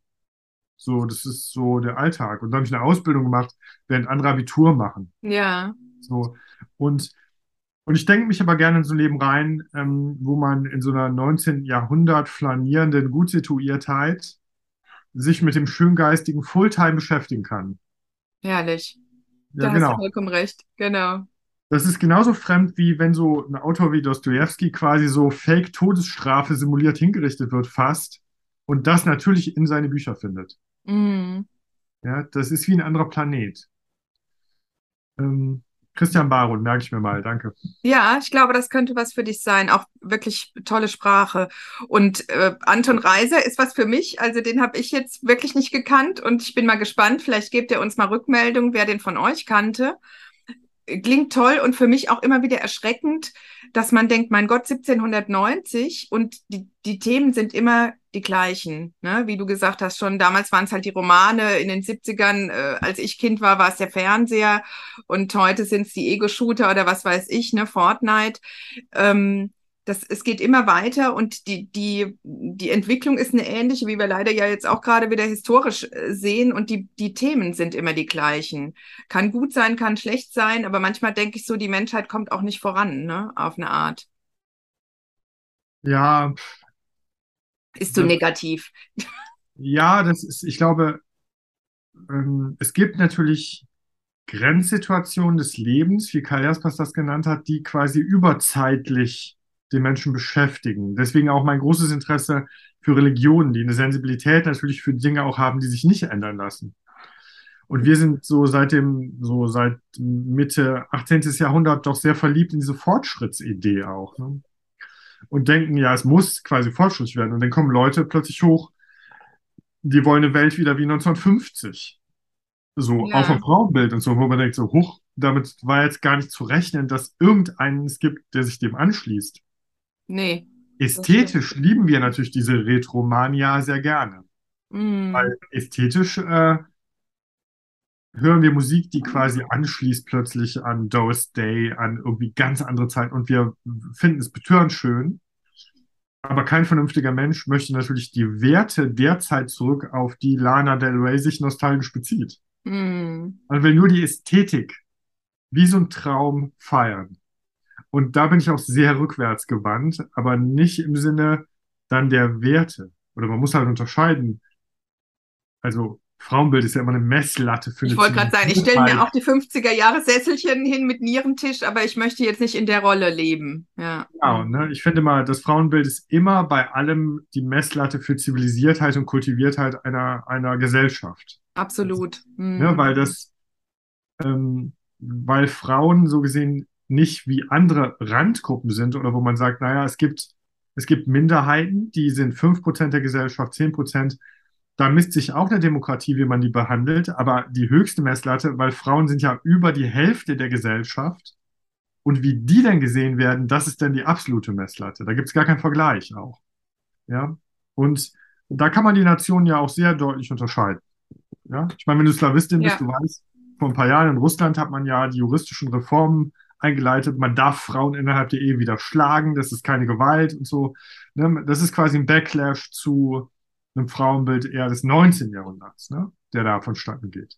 Ja. Mhm. Iran, ne? gucken wir gerade zu, äh, ja. Türkei haben wir gesehen, die Entwicklung. Ähm, oder USA sehen wir ähm, so punktuell, dass wir eher das Gewonnene plötzlich verteidigen müssen. Und wir reden gar nicht mehr über Fortschritt, wir reden über Verhinderung von Rückschritt. Ja, genau ich selber halt ja, deswegen habe ich Katrin Millet auf die Liste gesetzt. Ich glaube, wir selber werden durch verschiedene Gründe auch denn immer prüder und immer, also ja, das ist eine Gleichzeitigkeit. Ich finde, es ist nicht so frei, wie wir das sehen, plötzlich so eine Kultur der 70er oder 80er. Oder früher tatsächlich schon mal freier war, ne? Mhm. Ja, Marlene Dietrich hatte eine offene Beziehung gelebt und ihr Mann hat mit einer anderen Frau zusammengelebt und äh, sie hatte viele Männer und das war äh, kein Grund für einen großen Skandal, wenn bestimmte Fassaden bestehen blieben. Mhm. Ja, also heute ist das so ein bisschen in Berliner Hipsterkreisen in, aber nicht im Sinne von etablierten Lebensformen. Ja, ja.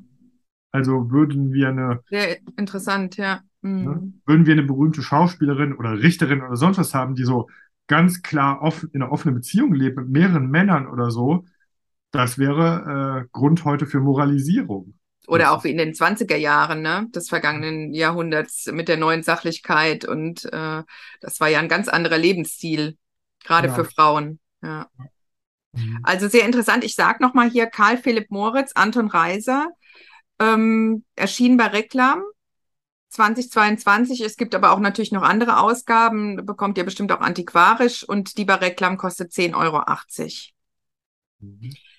Ich habe euch mitgebracht als altes Helene Hanf. Ich weiß, ich habe Helene Hanf schon mal mitgebracht in der aller, allerersten Bücherfeiern-Folge, aber nicht mit diesem Band. Die Herzogin der Bloomsbury Street, eine Amerikanerin in London. Ich habe es deshalb mitgebracht, weil ich im Sommer in London war, seit langem mal wieder. Und einige haben das auch verfolgt auf Social Media oder auf allen möglichen Kanälen, die ich äh, zugeballert habe mit Fotos und hinterher die Frage bekommen habe, sag mal, Usch, wie lange warst du eigentlich in London? Es waren sechs Tage original, aber es gefühlt waren es äh, sechs Wochen. Ich war so glücklich und bin wirklich ähm, durch Bloomsbury, wo sich Helene Hand fühlt wie die Herzogin. Ich fühlte mich auch so ein bisschen wie die Herzogin. Ich glaube, man kann da gar nicht durchgehen und sich nicht fühlen wie eine Herzogin. Und ich habe meine Männer an alle, ich habe zwei Jungs, ein Ehemann, an alle Türen geschleppt, wo Virginia Woolf Plaketten waren und die fotografieren lassen. Und sie waren wirklich unermüdlich, nochmal Hut ab im Nachhinein, dass sie das alles mitgemacht haben bei 40 Grad im Schatten. Aber es war so schön. Und natürlich musste ich dann unbedingt in die Charing Cross Road, wo die ganzen Buchläden, wo sehr viele Buchläden sind in London. Es ist in der Nähe von Piccadilly Circus und Soho. Und da gab es diesen legendären Buchladen in der 84 Charing Cross Road, über den Helene Hanf einen wunder, wunderschönen Briefwechsel veröffentlicht hat. Und das war auch ihr Durchbruch und ihr ja, ihr Roman, wo, wo sie wirklich auch mal ein bisschen zu Geld gekommen ist. Sie lebte in New York und war, ähm, hat Hörspiele geschrieben und fürs Theater geschrieben und hat sich so durchgewurschtelt und hat immer nach Büchern gesucht. Ich glaube, das teilt sie mit dir, Frank, und hat dann irgendwann 1949 angefangen, einem Antiquaren in London zu schreiben. Haben Sie vielleicht dieses Buch? Haben Sie vielleicht jenes Buch? Könnten Sie mir das nicht schicken? Und daraus ist ein ähm, Briefwechsel entstanden, der heißt 84 Charing Cross Road, wie der, äh, die Adresse der Buchhandlung. Und diese, das ganze Team der Buchhandlung schreibt am Ende mit an diesem Briefwechsel. Alle warten auf die Post von Helene, von dieser Autorin aus New York. Irgendwann im Krieg schickt sie dann auch Lebensmittelrationen und sie schicken sich Päckchen und irgendjemand wird krank und sie nehmen alle Anteil an ihrem Leben, an diesem kleinen Briefwechsel, der eigentlich immer nur Buchbestellungen sind, sozusagen. Und das hat sie dann veröffentlicht und damit ist sie in den 70er Jahren groß rausgekommen in Anführungszeichen, also dass sie ein bisschen zu Geld kam. Und als dieser Roman dann erschien, 1971 in London bei einem englischen Verlag, wurde sie eingeladen, von dem Verleger nach London zu kommen. Und damit ist ein ganz, ganz großer Traum für diese Autorin, Dramaturgin in Erfüllung gegangen, die da irgendwie in einem Zimmer äh, hauste in New York. Das war damals alles schon so teuer mit ein paar Hunden und äh, sich mit den Nachbarn ihr Leben teilte. Und das war ein Traum von ihr, einmal im Leben nach Europa und vor allem nach London zu kommen. Und sie nennt es, es war eine Sehnsucht, die war wie Heimweh was ich ein total schönes Bild finde, denn sie war ja noch nie da, aber sie wusste, sie hat so ein Bild, was du eben auch meintest, ne, von dieser Stadt, dass es einfach ihr Leben verändern würde, das tatsächlich zu sehen. Und sie kommt nach London und es öffnen sich ihr da alle Türen. Also es ist der Traum für Autoren, dieses Buch. Mhm. Das ist jetzt das zweite. Das heißt, die Herzogin der Bloomsbury Street. Das ist das Tagebuch ihrer fünf Wochen oder sechs Wochen in London. Sie verlängert dann nochmal, weil sie plötzlich Geld bekommt, einen kleinen Auftrag bekommt und dann kann sie in dem Hotel bleiben. Dann geht sie zur Rezeption und sagt, darf ich hier noch länger bleiben? Dann sagen die, mein Gott, wir hätten sie doch niemals hier rausgeschmissen. Also ganz London liegt ihr zu Füßen. Sie wird jeden Abend zum Essen eingeladen. Das nimmt sie auch sehr gerne wahr, weil sie ja kein Geld hat und eigentlich gar nicht wüsste, wo sie sonst, wie sie sonst überleben soll in London. Und deswegen ist sie immer froh, wenn sie jemand einlädt. Sie wird eingeladen ins Theater von Amerikanern, die auch in London sind, die, von denen sie schon mal gehört hat. Ständig schreiben ihr Leute Briefe. Also das ist auch eine ganz wunderschöne Zeit. Da Anfang der 70er, da gab es ja noch keine Handys und sowas, kein Fax. Sie kriegt dann Briefe im Hotel hinterlegt. Wir möchten sie heute abholen und mit ihnen nach Canterbury fahren. Und sie wird wirklich da hofiert wie eine Herzogin und hat darüber Tagebuch geschrieben. Ich möchte euch ganz kurz was vorlesen und zwar ähm, den Anfang und das Ende. Man soll ja eigentlich nicht die Enden lesen, aber ich muss es einfach lesen, weil es so wunderbar ist und mich so berührt hat. Also ich habe mir jetzt in, in der Charing Cross Road, den Laden gibt es leider nicht mehr, den gab es auch schon nicht mehr, als Helene Hanf da war äh, gab es den auch schon nicht mehr. Und sie hat sich die, was ich auch eine ganz schöne Geschichte, Geschichte finde, sie hat sich die Buchstaben von diesem Buchladen, äh, die draußen an der Tür hingen, mitgenommen. Wohl wissend, dass sie irgendwann diese Buchstaben in ihrer Wohnung in New York finden wird und denken wird, du alte Truller, warum hast du denn diese Buchstaben mitgenommen? Schmeiß sie doch weg. Was willst du denn damit? Und das weiß sie in dem Moment, als sie die mitnimmt und sie kann nicht anders und muss die einfach mitnehmen. Und es sind so schöne, berührende Sachen in diesem Buch. Also ich bin dann auch zur Charing Cross Road, den Laden gibt es nicht mehr, der ist heute ein McDonalds oder irgend so ein Fastfood-Teil drin. Aber ein paar äh, Ecken weiter, ein paar Häuser weiter gibt es ein Antiquariat und da bin ich rein, habe gesagt, haben Sie dieses Buch und habe mir dann für teuer Geld nicht die Erstausgabe, aber eine kurz danach ähm, gesichert und bin total glücklich raus und habe mich fotografiert vor diesem Laden, wie man das heute so macht. Und bin, war dann wirklich, ich habe so gelitten, ich lese kein E-Book, ich habe so gelitten, dass ich diese Bücher von Helene Hanf nicht dabei hatte. Ich hatte natürlich einen Koffer voller Bücher mit, aber nicht die und dachte, wie konnte mir das passieren, dass ich ausgerechnet die nicht dabei habe und kam nach Hause und habe es in einen Nachmittag wieder durchgelesen. Und Helene Hanf hat von einer Freundin empfohlen bekommen, sie solle doch Tagebuch führen. Das tut sie dann auch. Sie wird abgeholt am Flughafen von einem Mann, den sie gar nicht kennt. Der war früher auch im Verlagsgeschäft und arbeitet jetzt zufällig in Heathrow am Flughafen. Und der hat ihr dann einen Zettel zukommen lassen, er würde sie abholen. Und da war er, zitiere ich jetzt aus dem Buch. Und da war er, ein großer, mächtiger Colonel Plimp. Mit einem breiten Lächeln und ausgestreckten Armen wartete er darauf, meine zierlichen Füße auf britischen Boden zu bringen. Als ich die Gangway hinunter auf ihn zuging, dachte ich, Jean hatte recht, du musst Tagebuch führen. Das tut sie auch und irgendwann nach Wochen und Verlängerung und so weiter und glück vielen glücklichen Momenten, die sie da alle beschreibt in dem Buch, reist sie wieder ab und sie sitzt im Flugzeug. Das Flugzeug hob ab und plötzlich war es, als wäre alles verschwunden. Bloomsbury und Regents Park und Russell Square und Rutland Gate. Nichts von alledem war geschehen. Nichts von alledem war wirklich. Selbst die Menschen waren nicht wirklich. Es war alles ausgedacht. Sie waren alle Phantome. Ich sitze im Flugzeug und versuche die Gesichter zu sehen und London festzuhalten. Aber in meinem Kopf drängen sich jetzt Bilder von zu Hause. Der Stapel Post, der auf mich wartet, die Menschen, die auf mich warten, die Arbeit, die auf mich wartet. Und ich kenne genau, ich habe das gelesen, es hat mich so berührt. Ich kenne genau dieses Gefühl, wie das ist. Man kommt zurück von der Reise, wie ich jetzt aus London oder ihr aus dem Sommerurlaub oder von der Geschäftsreise. Und man kommt zurück und in dem Moment, wo man im Bus, im Auto oder sonst wo sitzt, weiß man schon, das ist jetzt vorbei. Und ich stehe zwar noch auf dem Parkplatz in äh, Timbuktu und bin aber eigentlich schon fast zu Hause. Und da ist dann eine ganz andere Parallelwelt die sich dann auftut und das andere ist, als wenn das gar nicht gewesen wäre. Also dieses ganze Buch, was sie da geschrieben hat, als wenn das irgendwie ein Phantom oder eine Fata Morgana gewesen wäre. Und sie weiß es in dem Moment schon. Also ich finde auch so eine kluge Frau, ehrlich gesagt, eine unfassbar amüsante, unterhaltsame Frau und auch so eine kluge Frau. Lest Helene Hanf. Ich glaube, sie wird uns aus dem Himmel zulächeln und sich darüber freuen. Und ist auch ein Engel geworden, ganz bestimmt. Ein sehr lustiger, amüsanter Engel. Ähm, das ist erschienen, ich muss jetzt gucken, bei Atlantis, das ist Hoffmann und Kampe. Meine Ausgabe ist jetzt von 2015, es gibt es aber auch antiquarisch und hat gekostet, ist gebunden, sehr schön, 14,90.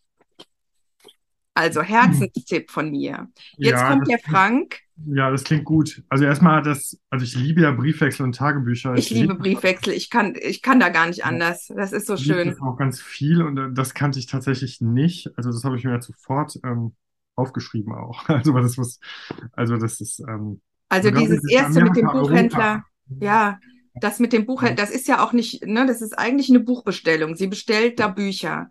Und das ist so ein Beispiel von, auf einmal geht diese ganze Welt auf. Sie nimmt am Leben teil von diesen Menschen in London und die nehmen an ihrem Leben teil und die warten darauf.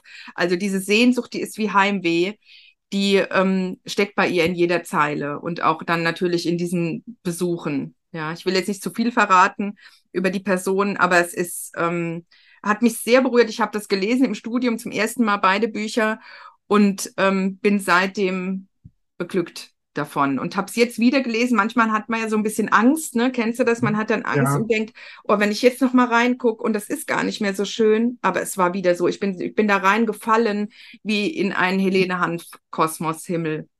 Ja, ja, was ist denn so ein Ton, der ist sehr vertraut und der ist sehr ähm, also wenn man da Feuer fängt, mag man die Art zu denken und zu, zu wahrzunehmen und ähm, ja, guter Tipp. Ja, jetzt kommst du, aber ich bin gespannt mit äh, Katharine Millet. Ja, genau. Ähm, das habe ich geschenkt bekommen. Kurz nach meinem Studium von einem Freund, ähm, der sich so in der französischen Literatur ganz gut auskennt. Und ähm, das Catherine Millet war dann war monatelang auf der Bestsellerlist in Frankreich mit diesem Buch. Sie hat ihre Memoiren geschrieben, ist eine Kunsthistorikerin und eine Kunst, ähm, also eine Kuratorin, Museumsfrau, die in Frankreich im kulturellen Leben bekannt oder berühmt war zu der Zeit. Und ähm, sie hat aber nicht irgendwelche Memoiren geschrieben, sondern sie nennt das die sexuellen Memoiren der Katrin M.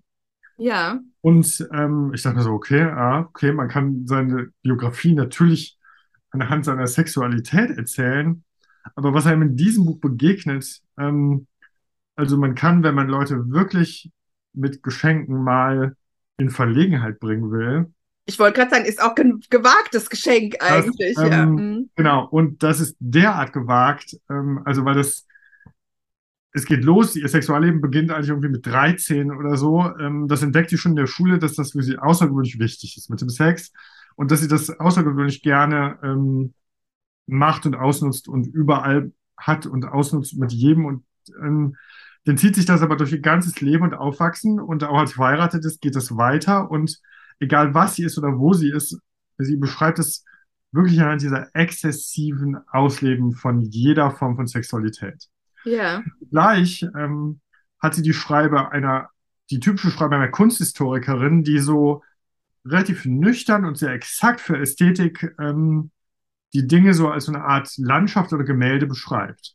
Und so beschreibt sie auch ihren Körper und ihre Sexualität. Also Das ist ja interessant, ja. Mm. keine irgendwie denn so triefende sinnliche Prosa, gar nicht so. Nicht total- reißerisch, ja. mm. Gar nicht. Also, Mm. was passiert, ist extrem. Was sie da tut, die ganze Zeit ist extrem. Und man denkt immer so, oh Gott, sowas geschieht in Paris. Also man kann sich das gar nicht vorstellen, was man da liest. Ähm, und das wird aber so, also auch selbstkritisch und auch, ähm, aber irgendwie neutral auch, als wäre das keine herausragende Sache beschrieben.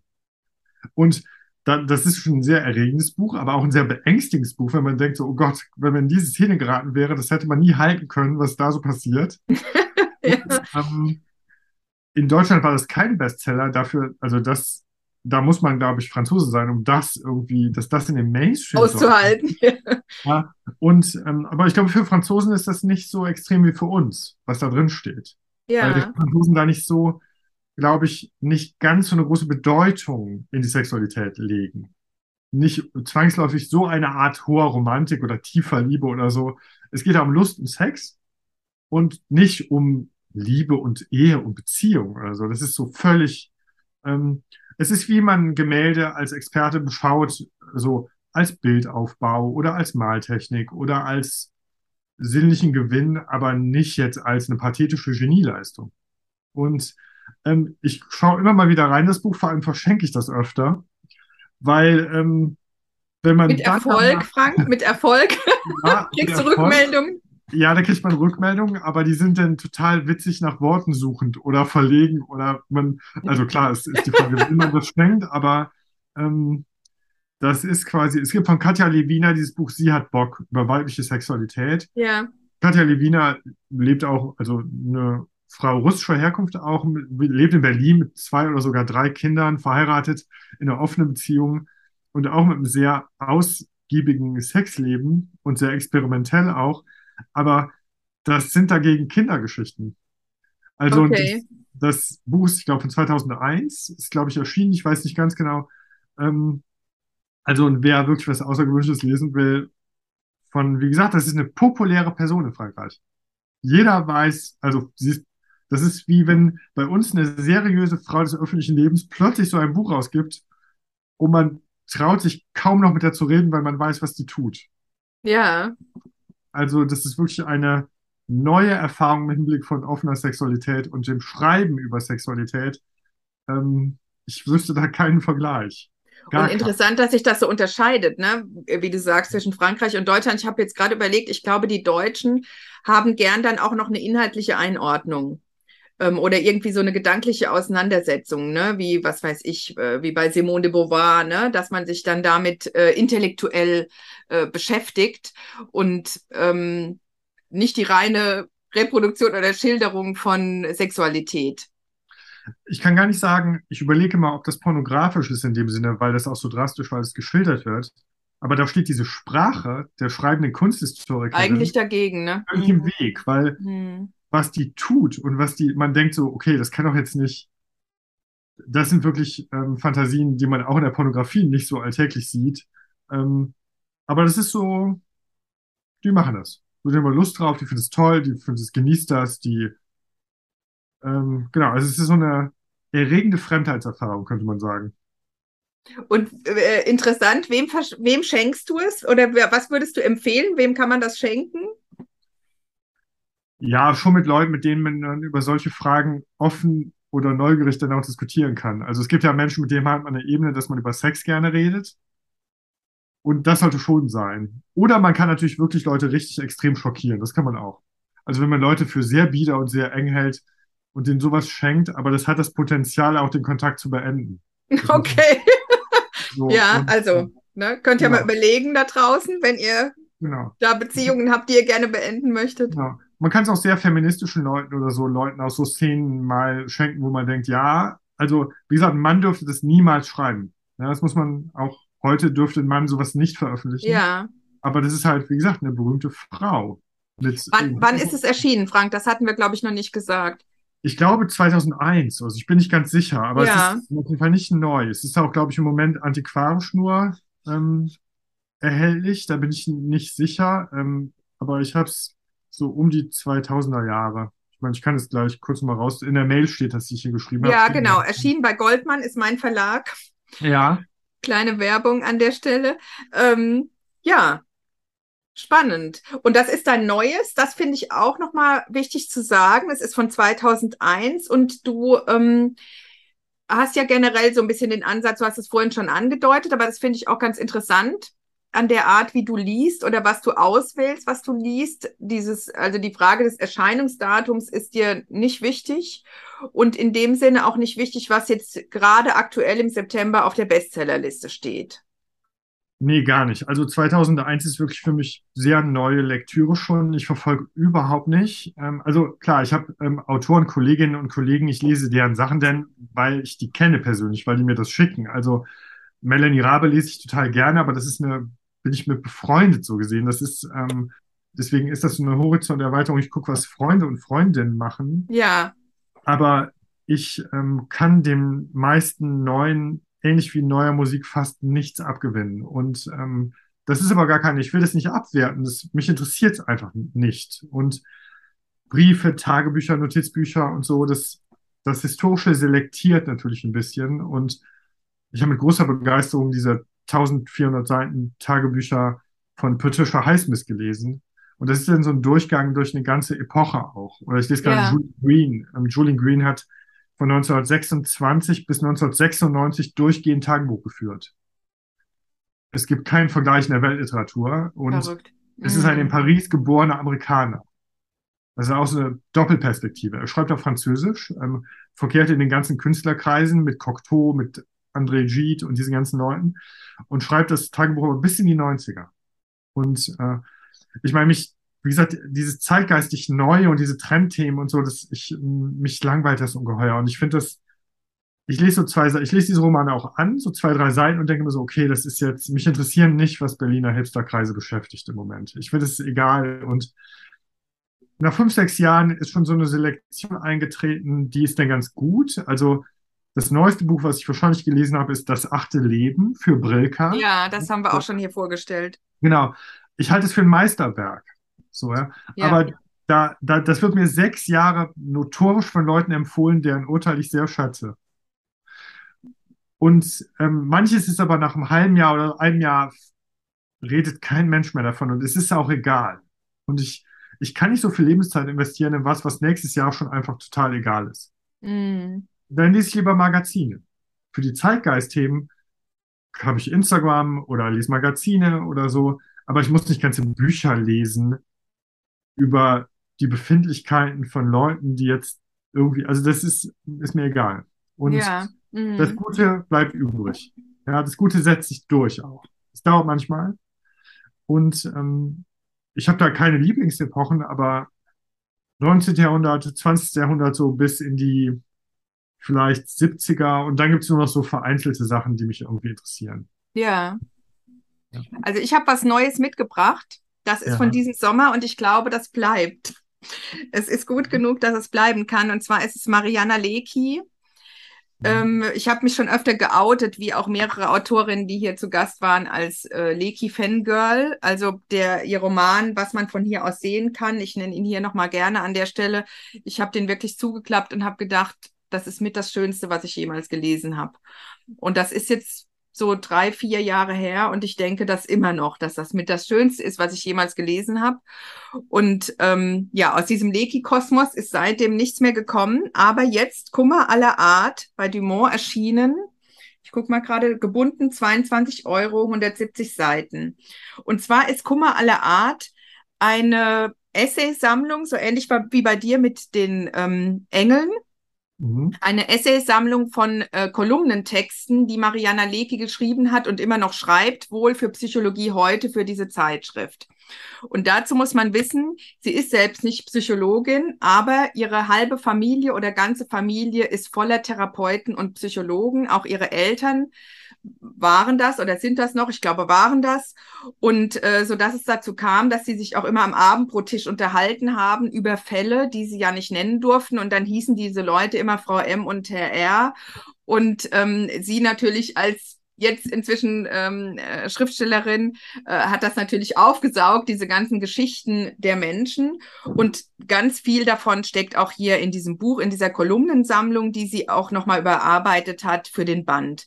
Was ich daran schön finde, ist einmal was Formales. Die haben immer in etwa die gleiche Länge. Ich komme ja auch aus der PR-Redaktion und es ist auf den Punkt immer natürlich tiptop getextet, bis zu dem Moment, wo das halt in diese Kolumne passen muss. Und das ist unheimlich angenehm, finde ich, für mich als Leserin, weil ich genau weiß, ach komm, so eine Leki-Geschichte, die schaffe ich jetzt heute Abend noch vorm Einschlafen oder heute Morgen, bevor ich aufstehen muss und die Familie wach wird. Und äh, das hat so eine wirklich optimale Länge an Text und an Geschichte. Und wer jetzt erwartet, dass das so eine ähm, wissenschaftliche Abhandlung an psychologischen äh, äh, Sachverhalten und Problemen ist weit gefehlt. Es ist Leki-Kosmos. Also es ist eine Ansammlung von ähm, liebenswerten Personen, von Schrullitäten und ähm, Dinge, wie wir leben, Phobien, Ängste aller Art werden da beschrieben. Das heißt ja auch Kummer aller Art. Und ich finde, es ist ein Buch gegen Kummer aller Art. Mhm. Also Mariana Lecki lesen ist so ein bisschen wie, wenn einem jemand ein warmes Tuch über die Schultern legt und sagt, ach komm, ist doch eigentlich auch alles irgendwie liebenswert. Ja, ähm, da, da, sie versprüht so viel Liebe in ihren Büchern und auch in diesem in dieser Kolumnensammlung, dass ich wirklich finde, es ist eine Medizin gegen Kummer aller Art. Ich möchte mal ganz kurz eine Sache anlesen und vorstellen, wie sie auch Figuren beschreibt. Und zwar ist das eine Geschichte, dass sie mit ihrem Onkel Ulrich, der kommt häufiger vor, der war wohl auch Therapeut ähm, ins Krankenhaus muss, weil sich Onkel Ulrich plötzlich nicht gar nicht mehr bewegen kann und fürchterliche Schmerzen hat. Und sie kommen ins Krankenhaus und die Geschicht Geschichte heißt Schwester Gertrud und die glückliche Kindheit. Gertrud, Krankenschwester in einer Notaufnahme, sieht überhaupt nicht aus, als würde sie Gertrud heißen. Sie trägt einen pinkfarbenen Kurzhaarschnitt und ist so riesig, dass man glaubt, sie könne mit einem nur leicht angehobenen Arm den Accent aigu aus dem Wort Charité vom Dach des Krankenhauses abstauben. also äh, niemals in meinem Leben habe ich so eine Beschreibung von einer Person äh, gelesen. Ich lese das immer wieder, weil ich das, also dieses, also diese riesige Person und dieses mickrige äh, Accent aigu, äh, da steckt für mich eine ganze Welt drin in dieser Personenbeschreibung. Und dann ist es ganz schön, also Onkel Ulrich fragt dann ständig, was habe ich denn? Ne? Der liegt da in der vollen Notaufnahme und Schwester Gertrud kommt ständig vorbei. Was habe ich denn? Was habe ich denn? Und Schwester Gertrud sagt, ich kann Ihnen das nicht sagen. Ich habe nämlich Medi nicht Medizin studiert. Und dann sagt sie den, wie ich finde, lebenserträglich ähm, machenden Satz. Ähm, wenn man wie ich sehr, mit sehr vielen Ängsten gesegnet ist, sagt sie dann, ich habe nicht Medizin studiert, aber ihre Angst auch nicht.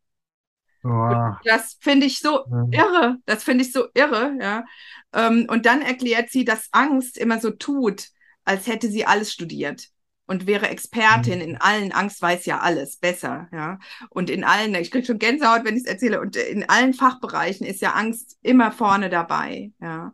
Und am Ende geht die Geschichte dann so aus, dass Schwester Gertrud, kann ich jetzt erzählen, sind ganz viele Geschichten drin, die sind ja alle sehr kurz, dass Schwester Gertrud dann vorbeikommt und sagt, ich glaube ja, Sie haben einfach nur einen Bandscheibenvorfall.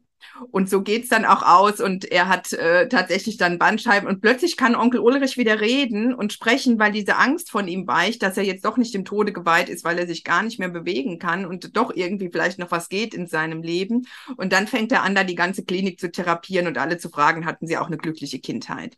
Also das ist, ich finde, da steckt so viel Lebensbejahung und so viel Liebe drin in überhaupt in den Büchern von Mariana Lecki, aber in diesen nochmal ganz besonders. Und ich glaube, das ist wirklich ein Buch, was uns sehr gut tun kann in diesem Herbst. Also ich mich beglückt jede kleine Sequenz und jede Geschichte. Es ist so ein bisschen wie eine, ich habe es mir aufgeschrieben, ich wollte was Kluges sagen, weil ich ja wusste, Frank Berzbach kommt und der ist so klug. ähm, deswegen habe ich mir aufgeschrieben, es ist wie eine Umarmung im kalten Treppenhaus. Also ich finde es, das ist so für einen Moment, ja, so eine Momentaufnahme und man denkt so, ach, sie hat ja recht. So schlimm ist ja. es manchmal gar nicht. Also das klingt so wie, hm, also diese Essays, das würde ich mir schon allein deswegen angucken, weil, also ich denke auch immer, ich kann immer noch ganz viel lernen über Schreiben und Sprache und so. Und da gibt es Leute, die können das viel besser. Und äh, das klingt so, als könnte ich es auf jeden Fall sehr viel besser. Und sich das anzugucken und das ähm, zum Teil, manchmal schreibe ich so Sachen auch ab, damit die so mich übergehen. Und ähm, das ist ja toll. Es mhm. ist halt eine bestimmte Art, wie sie Bilder aufbaut und Charaktere aufbaut. Und ähm, es gibt auch nicht viele Autorinnen oder Autoren, die das so ins Positive drehen können oder die so eine Hoffnung haben, wenn sie so harte Sachen schildern. Es ist furchtbar leicht, schreckliche Sachen zu beschreiben. Aber die meisten entziehen dem Leser damit Energie. Das, da weiß man, weiß ich aber nicht, warum sie das denn tun. Ähm, andere beschreiben das und fühlen so was Heilsames ein durch so Metaphern, durch so Bilder.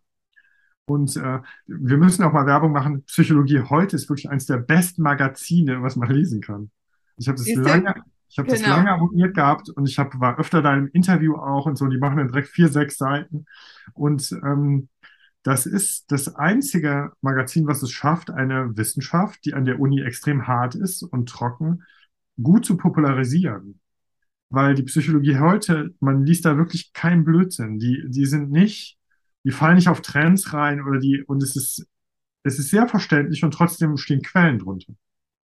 Ja, und ich habe auch gedacht, ich finde das auch sehr mutig von einem Fachmagazin, eine Schriftstellerin, die selber nicht original vom Fach ist, äh, zu beauftragen und die dann literarische, also das sind literarische Kleinode, ähm, über psychologische Themen schreibt. Und das sind ihre ganzen Romane sind so, deswegen musste sich, sie sich da auch nicht verbiegen. Mhm. Ähm, es, und es ist einfach ein also ich finde, also diese Bücher, die stecken so voller Liebe zum Leben und auch zu Figuren, die ähm, nicht alle jetzt irgendwie wunderbar sind oder ein wunderbares Leben haben in dem Roman, was man von hier aus sehen kann. Die haben alle ihre Probleme. Da gibt es Alkoholiker, da gibt es Männer, die ihre Kinder schlagen, ähm, da gibt es eine ähm, Dementkranke. Also es gibt ganz viele Figuren mit echt extremen Problemen, die aber alle mit diesem liebevollen Mariana Lecki-Blick beschenkt werden. Und äh, mhm. das macht was mit uns als Leser. Und ich finde, sie macht dann aus der Summe der Ängste, der Phobien, aus der Summe des Besonderen, macht sie eben dieses, so ist das Leben. Und mhm. ähm, dann kann man das selber auch für sich anders annehmen und sagen, ja, ja, das, ich kenne dieses Gefühl von Onkel Ulrich in der Notaufnahme. Ich weiß genau, wie es dem geht, ne? diese Gelähmtheit in der eigenen Angst und dann trotzdem weitergehen zu können, weil da eine Krankenschwester ist, die das Axon aigu auf dem Charité abstauben kann. Ja, mhm. ähm, also große Leseempfehlung von mir. Frisch erschienen bei Dumont. Gebunden, kommt bestimmt dann nächstes Jahr auch als Taschenbuch raus, aber es lohnt sich hier jeder Cent 22 Euro. Ja, jetzt bist du dran mit einem geliehenen geschenkten Buch. Genau, geschenkt bekommen habe ich von Bob Sala, von dem Fotografen, ähm, also auch wirklich gegen meinen Willen. Ich hatte nicht Geburtstag, er, er hat es mir einfach geschickt, weil er gesagt hat, ich habe es jetzt oft genug gesagt, aber du liest es trotzdem nicht. das ist auch eine gute Taktik. Ja. Genau, und dann war ich, da, von sowas bin ich eigentlich sehr schnell genervt. Ich will überhaupt nie lesen, was mir andere sagen und so. Ich bin da immer so ein bisschen, ich denke immer so, das schränkt meine Wahlfreiheit du ein. so trotzig, ja, ja. Genau. Und ähm, okay, also Mark Fischer, deutscher Autor und Journalist, ähm, leider verstorben, hat sich das Leben genommen. Ähm, Hubalala, auf der Suche nach João Gilberto heißt das. Ja. Das ist ein Essay, ein Reise-Essay eigentlich. Und das stand ja lange rum. Und dann habe ich gedacht, aber Bossa interessiert mich nicht, Bossa Nova höre ich nicht, interessiert mich nicht. So, und dann kam aber ähm, meine Lebensgefährtin jetzt, ähm, ist auch Jazzsängerin nebenbei und ähm, die singen auch Bossa-Stücke. Und wenn man das natürlich morgens schon im Bett liegen hat, dass einer sowas singen kann, auch auf Portugiesisch und so, und dann schmilzt man natürlich dahin. Und in meiner Jazzplattensammlung ist die einzige Platte, natürlich, das hat irgendwie jeder von Stan Gess und Gilberto, ne, dieses Girl from Ipanema, Ja. wo das drauf ist. So, jeder kennt das, jeder hat das so. Das war das Einzige, was ich da hatte in dieser Abteilung. Das ist keine Abteilung, war eine einzelne Platte. Und das mag ich auch gerne. Das ist sehr eigen. Also Astro Gilberto, dieser Gesang, das ist sehr, diese komische Englisch mit Akzent und so. Und das, ähm, jedenfalls habe ich dann natürlich durch meine Freundin ähm, einen Zugang zu dieser Musik bekommen und liebe das heute von Herzen. Und da wurde natürlich jetzt João Gilberto als einer der, der berühmtesten Sänger mit seiner Frau aus dieser Bossa Nova Welle interessanter für mich, dass mir so, ja, okay, lese ich doch mal. Beziehungsweise erst hat sie sich das natürlich geschnappt. Sie sagte, du hast ein Buch über João Gilberto. Ich so, ja, aber nicht gelesen und so. Aber sie hat es gelesen und sie war völlig gebannt. Sie war wirklich völlig gebannt. Ich dachte mir so, okay. Das, So, dann dachtest du, so schlecht kann es nicht muss sein. mal, okay, wenn man das so beobachtet, wie eine Frau, die sich wirklich auskennt von so einem Buch so dermaßen, äh, dann habe ich es auch gelesen. Und ähm, also ich kenne schon einige Musikbücher, ich lese seit 20 Jahren Musikbücher, aber das ähm, ist wirklich außergewöhnlich. Mark Fischer reist nach ähm, Rio und will João Gilberto, von dem keiner weiß, wo der wohnt, von dem keiner weiß, lebt der noch oder was macht er überhaupt, ähm, suchen. Und er hat auch eine Rechercheurin und so fast eine Art Detektivin beauftragt, dass sie ihm hilft, näher an den ranzukommen.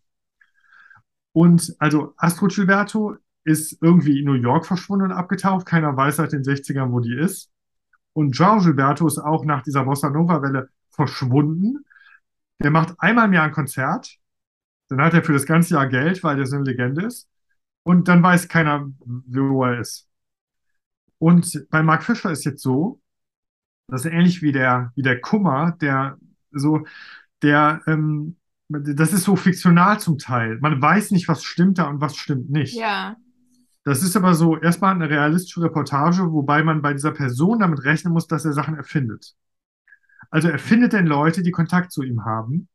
Er findet dann zum Beispiel unter anderem raus, dass Gilberto mit einer jüngeren Frau noch eine junge Tochter hat. Und er Mhm. findet auch tatsächlich diese Frau. Und die wissen, wo der wohnt und sehen ihn auch. Aber keiner sagt, wo er ist. Und Ah, okay. er trifft den ehemaligen Koch, der jahrelang jede Nacht mit Gilberto telefoniert und ihm das Essen macht.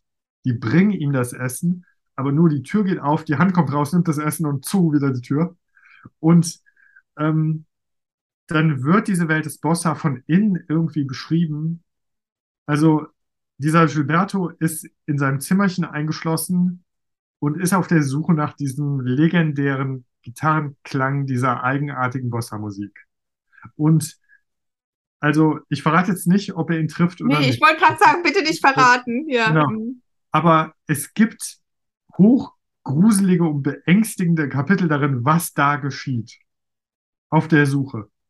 Das klingt auch total, also richtig nach Spannungsroman auch, ja. Ja, es ist auch, obwohl das überhaupt nicht romanhaft geschrieben ist, ähm, es ist wirklich ein Krimi. Aber es ist ein musikalischer Krimi. Also es, Ja. es hat alles mit dieser Bossa-Welt zu tun. Mhm. Wenn wir Bossa hören, denken wir, oh, das ist so leichtgängig und so einfach. Und das ist so, es gibt, Beschwingt. Mhm. genau, es gibt musikalisch unfassbar komplizierte Dinge in diesen Stücken. Ja, man hat Gilberto vorgeworfen, auch Astro Gilberto, sie könnten gar nicht singen, weil sie die Noten nicht treffen. Dann haben sie Lieder darüber gemacht, die sind bewusst, die, also Off-Key gibt es einen Song, der ist bewusst nur auf falsche Noten geschrieben. Oh, mhm. Und meine Freundin sagt, das zu singen mit kalkuliert falschen Noten ist so schwer und es hört sich so genial an. Oder es gibt ein Stück, das heißt One Note Song. Es gibt ein Stück, das singt sich immer nur auf einer Note. Und es, Verrückt. Mhm. also sie haben, ironisch sind sie damit umgegangen, das, was man ihnen vorgeworfen hat. Und trotzdem klingt es leicht. Ja, und ich hatte das schon früher, ich war mit Musikwissenschaftler befreundet und wir waren in Berlin in der Bar und da lief Girl vom Ipanema und das war in den 90ern und ich konnte das nicht leiden und dachte so, boah, diese Fahrstuhlmusik, dieser einfache Zeug. Und er guckte mich ernst an und sagte so, ich erkläre jetzt mal kurz, was bei Girl vom Ipanema musikalisch passiert. Und also mir fiel wirklich die Kinnlade runter. Also das ist irrsinnig kompliziert, was da so leicht und einfach klingt. Und ich hab's im Ohr. Mhm. Ja, genau. Man, ähm, das, ich kann keine Noten lesen, ich höre das über Gefühl. Ich kann das erstmal nicht. Also wenn mir das einer erklärt, höre ich es. Aber ich kann das nicht auf der Art der Partitur einfach sehen, wie das natürlich Musiker können. Und dieser Mark Fischer, ähm, und man muss aufpassen, es gibt zwei Mark Fischer. Gibt zwei Autoren, Mark Fischer. Einen Deutschen, der sich umgebracht hat, relativ jung, und einen amerikanischen, der auch Musikbücher geschrieben hat, der sich auch umgebracht hat. Ja. Das ist schon gruselig. Also, also Mark Fischer, Hobalala auf der Suche nach Joao Gilberto. Egal ob man Bossa mag oder nicht, es ist eines der eigenartigsten, spannendsten Bücher über Musik. Es gibt wahrscheinlich nur einen Vergleich. Von Navid Kermani, das Buch der von Neil Young Getöteten. Okay. Das, das kenne ich nicht. Ich kenne einiges von Navid Kermani, aber das kannte ich nicht. Auch extrem anders und seltsam. Also es gibt Bücher über Musik, die sind selber, adaptieren sie auch die Seele der Musik, über die sie schreiben, in die Form. Und diese Form ist dann sehr unerwartet. Und dieses Mark Fischer Buch, sowas hat man noch nicht gelesen. Es gibt auch keinen Vergleich. Also ich bin total gespannt. Das äh, muss ich, glaube ich, wirklich auch lesen. Mir geht's auch so ein bisschen wie dir. Ich denke immer, auch wenn Leute sagen, musst du lesen, musst du lesen, dann mache ich immer schon mal so eine Distanz dazwischen. Aber das hat mich jetzt total angefixt auch, muss ich wirklich sagen. Finde ich ganz, ganz spannend und klingt auch super rasant und wirklich äh, nach einer Geschichte, die einen sehr vorantreibt. Man hört die Musik dann auch halt ganz anders. Ja. Das mm, ist natürlich das Schöne, mm. was passiert. Und ähm, ja, wie gesagt, mich hat's, also mir hat's zusammen mit meiner Lebensgefährtin eine ganze Musikrichtung erschlossen. Ja? So. Verrückt. Mm. Ja. Mhm. Sehr spannend. Also das habe ich jetzt wie mit der Bücherkiste. Vielen Dank. Ich werde jetzt auch bei Girl of Ipanema, werde ich jetzt auch immer an dich denken und dann merken, da steckt ganz viel dahinter. Äh, finde ich auch eine interessante Komponente. Das gibt's ja bei Literatur auch ganz oft. Ähm, vielleicht hat vielleicht auch einen Zusammenhang hier zu Helene Hanf und äh, zu der Leki, dass man so denkt, wenn es leicht klingt, ist es leichte Literatur. Dem ist aber ja. überhaupt nicht so. Und es ist auch nicht leicht, das zu schreiben. Ja, also das finde ich ein ganz spannender Moment. Nur weil irgendwas ja. jetzt total hochtrabend und schwülstig äh, klingt, so ist es ja hier auch, dass du gedacht hast, ach, das ist so locker flockig, ne? Man ist ja sofort, kommt man in so einen Rhythmus, wenn du nur den Titel nennst, äh, habe ich das ja schon im Ohr. Ja. Geht wahrscheinlich vielen so. Und ähm, dahinter steckt irgendwie eine ganz reichhaltige Kompositionswelt, ja. Es gibt in Die Kunst zu lesen ein Kapitel über Japan. Das heißt, äh, Japan beginnt an der Ostsee. Und ja die japanische Literatur, ähm, es gibt Romane, die haben 100 Seiten. Und wenn man sich das anschaut, die hätten quasi in der westlichen adäquaten Auslegung wahrscheinlich 800. Das ist eine ganz eigenartige Art der Verdichtung, die dort geschieht. Auf, ähm, aber es gibt auch westliche Autoren. Hemingway klingt ja auch immer sehr einfach, kurze Sätze. Ja. Mm. Aber ähm, wenn man sich guckt, wie Hemingway das gemacht hat, er hat sehr ausführlich und lang geschrieben und dann extremst und lange gekürzt, bis diese Essenz übrig blieb. Ah, mhm. also diese Sprache ist extrem hart erarbeitet in dieser ganzen Einfachheit. Und ähm, eine Seite Hemingway, also wenn man sowas mal versucht, ähnlich zu machen, man wird immer wieder merken, ja, okay, man, das geht nicht. Das kriegt man nicht hin. Ja. ja. Gutes Beispiel. Also hier nochmal, ich sag's nochmal komplett, Mark Fischer Hobalala auf der Suche nach Joao äh, Gilberto, Surkamp, Berlin. 2012 erschienen, kostet 10 Euro. So, jetzt sind wir bei meinem geliehenen. Das ist auch ein, ähm, äh, ist kein geschenktes, aber ein empfohlenes. Und zwar von Carla Paul, die mit mir den äh, vorherigen Podcast, den Sommerpodcast gemacht hat eine ganz schöne Folge. Und Carla kennt ja auch tausend Bücher. Und da ging es auch so ähnlich übrigens, dass sie mir erst vier schickte oder vier nannte und dann ganz andere ausgewählt hat für die Sendung. Und eines der Vorgänger war, da war ich echt traurig, dass sie das nicht mitgebracht hat. Und deswegen habe ich es jetzt mitgebracht, Radland Fluss. Wie ich die Elbe entlang fuhr und meine Heimat neu entdeckte, eine Sehnsuchtsreise. Und das hat auch wieder einen kleinen Bezug, denn Frank war, ähm, viele wissen das nicht, ihr wisst das wahrscheinlich nicht, der war mal Radrennfahrer. Und das hat wiederum auch einen Bezug zu mir, weil ich nämlich Radrennfahrer Reporterin war. Also meine ersten Schreibversuche waren bei der Zeitung in Kaiserslautern Radsport. Ähm, also ich war, Rennradfahrer, ich war Rennradfahrer, aber nicht Rennfahrer. Also Ach das, so, okay. das ist nochmal ein Unterschied. Ah, okay. Ich dachte, du bist auch Rennen gefahren. Also ich habe jedenfalls darüber nee, nee. berichtet, über die Jungs, die Rennen gefahren sind. Mhm. Und hier bei ähm, Alexandra Schlüter ist es aber so, dass sie sich auf ein ganz normales Rad gesetzt hat und auch nicht schnell ankommen wollte.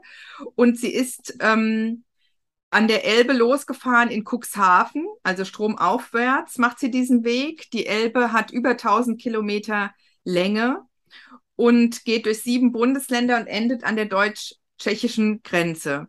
Und sie macht diese Fahrt alleine einen Sommer lang, mehrere Wochen mit dem Fahrrad und Gepäck hinten drauf. Und daraus ist, sie ist Journalistin, daraus ist entstanden ein wunderschönes Buch. Ich halte es dir mal hoch mit ganz, ganz tollen, sehr schönen Fotos. Die sind von Manolo T zum Teil von ihr, wenn sie selber damit drauf ist, aber diese großen äh, Fotos ähm, sind von Manolo T. Und in so einem ganz schönen, so ein bisschen, mh, hm, ach, wie sagt man, so ein bisschen so ein Retro-Style. Also ich finde es auch wirklich ganz optisch sehr schön gemacht, dieses Buch. Das ist ein tolles Geschenk, bevor ich es vergesse, Brestel Verlag, 26 Euro, gebunden, 240 Seiten. Und das Ganze ist ein Reisebericht, aber nicht nur.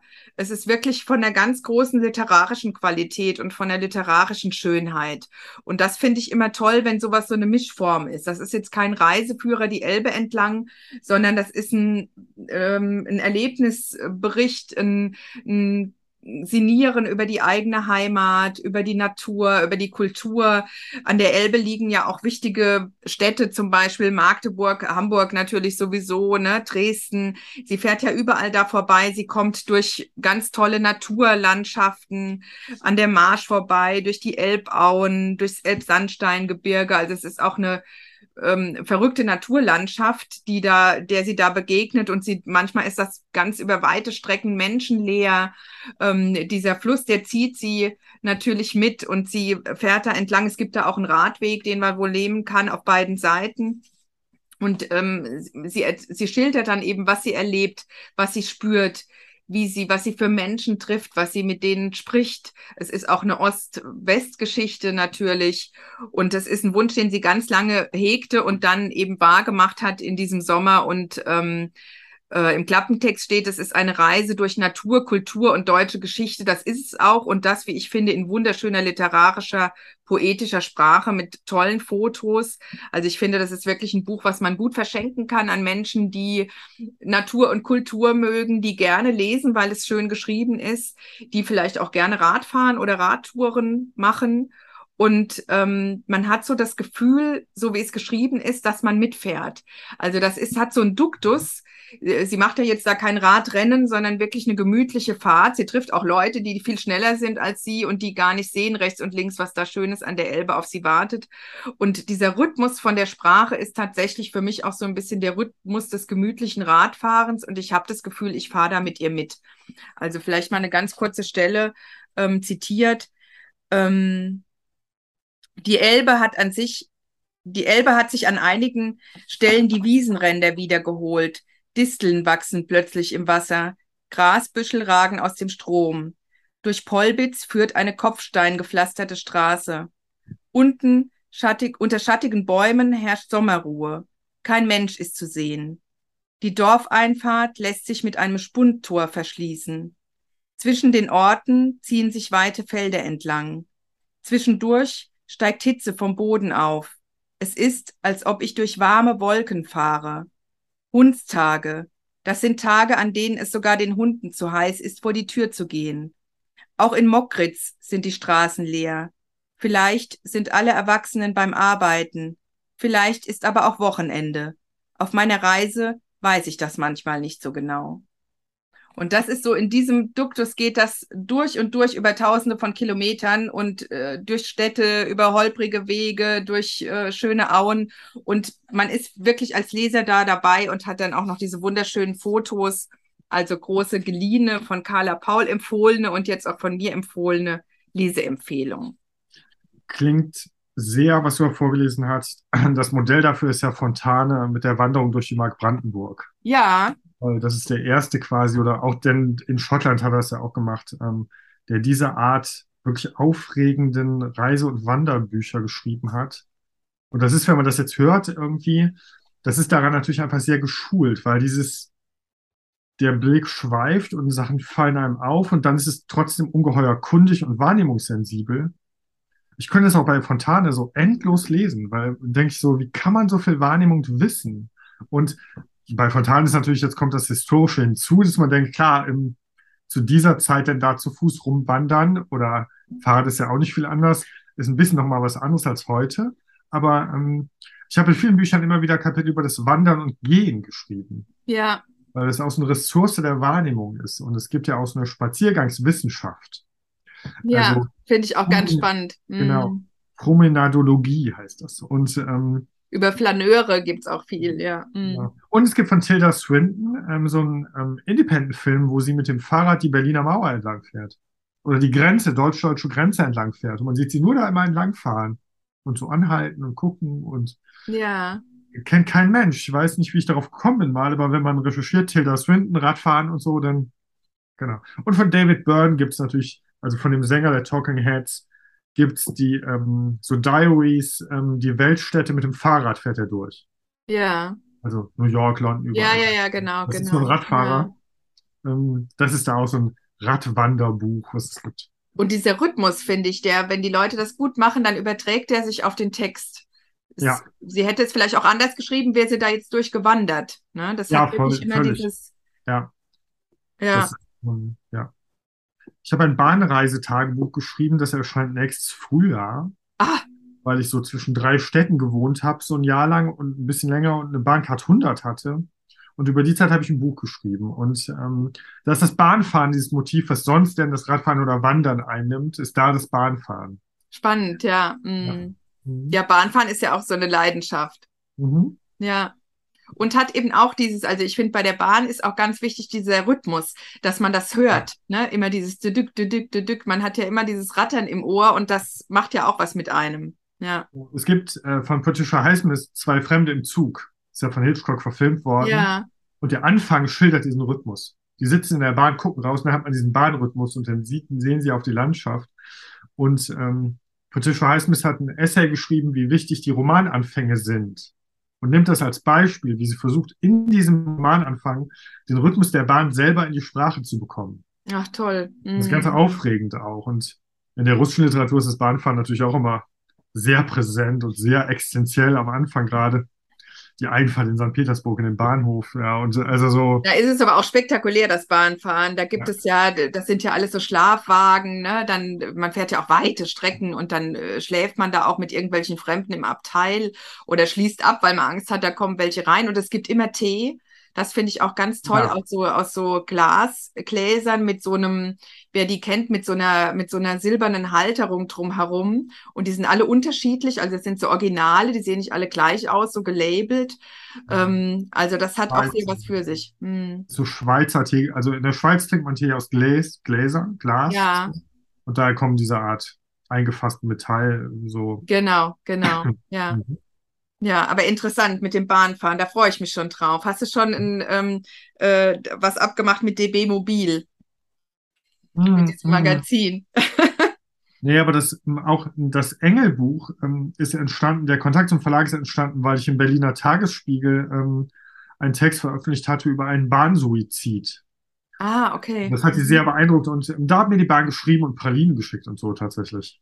Ach, also ja, die hatten das irgendwie, die Presseabteilung hatte das Immer an, da wird immer so geschimpft über die Bahn, da schicken die Pralinen. Ja, nee, zu mir sind die immer ganz nett.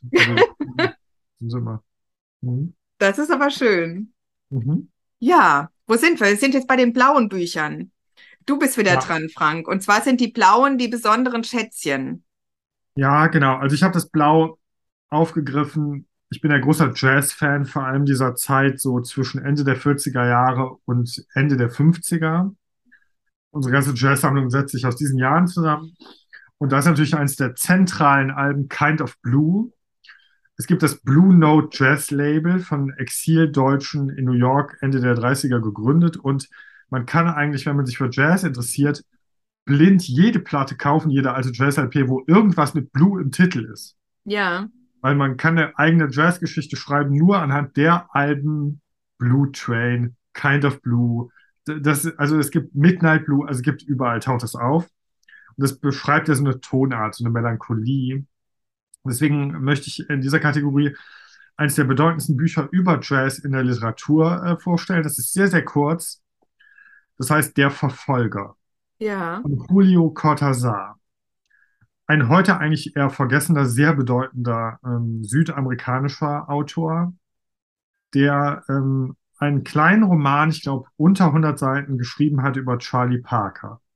Also ein Saxophonist, der eigentlich Bebop erfunden hat, zusammen mit ein paar Kollegen. Und das ist die große Jazz-Revolution Ende der 40er Jahre und Mitte bis frühe 50er Jahre. Ist das so eigentlich die erste riesige Revolution, die es gibt in der Musik?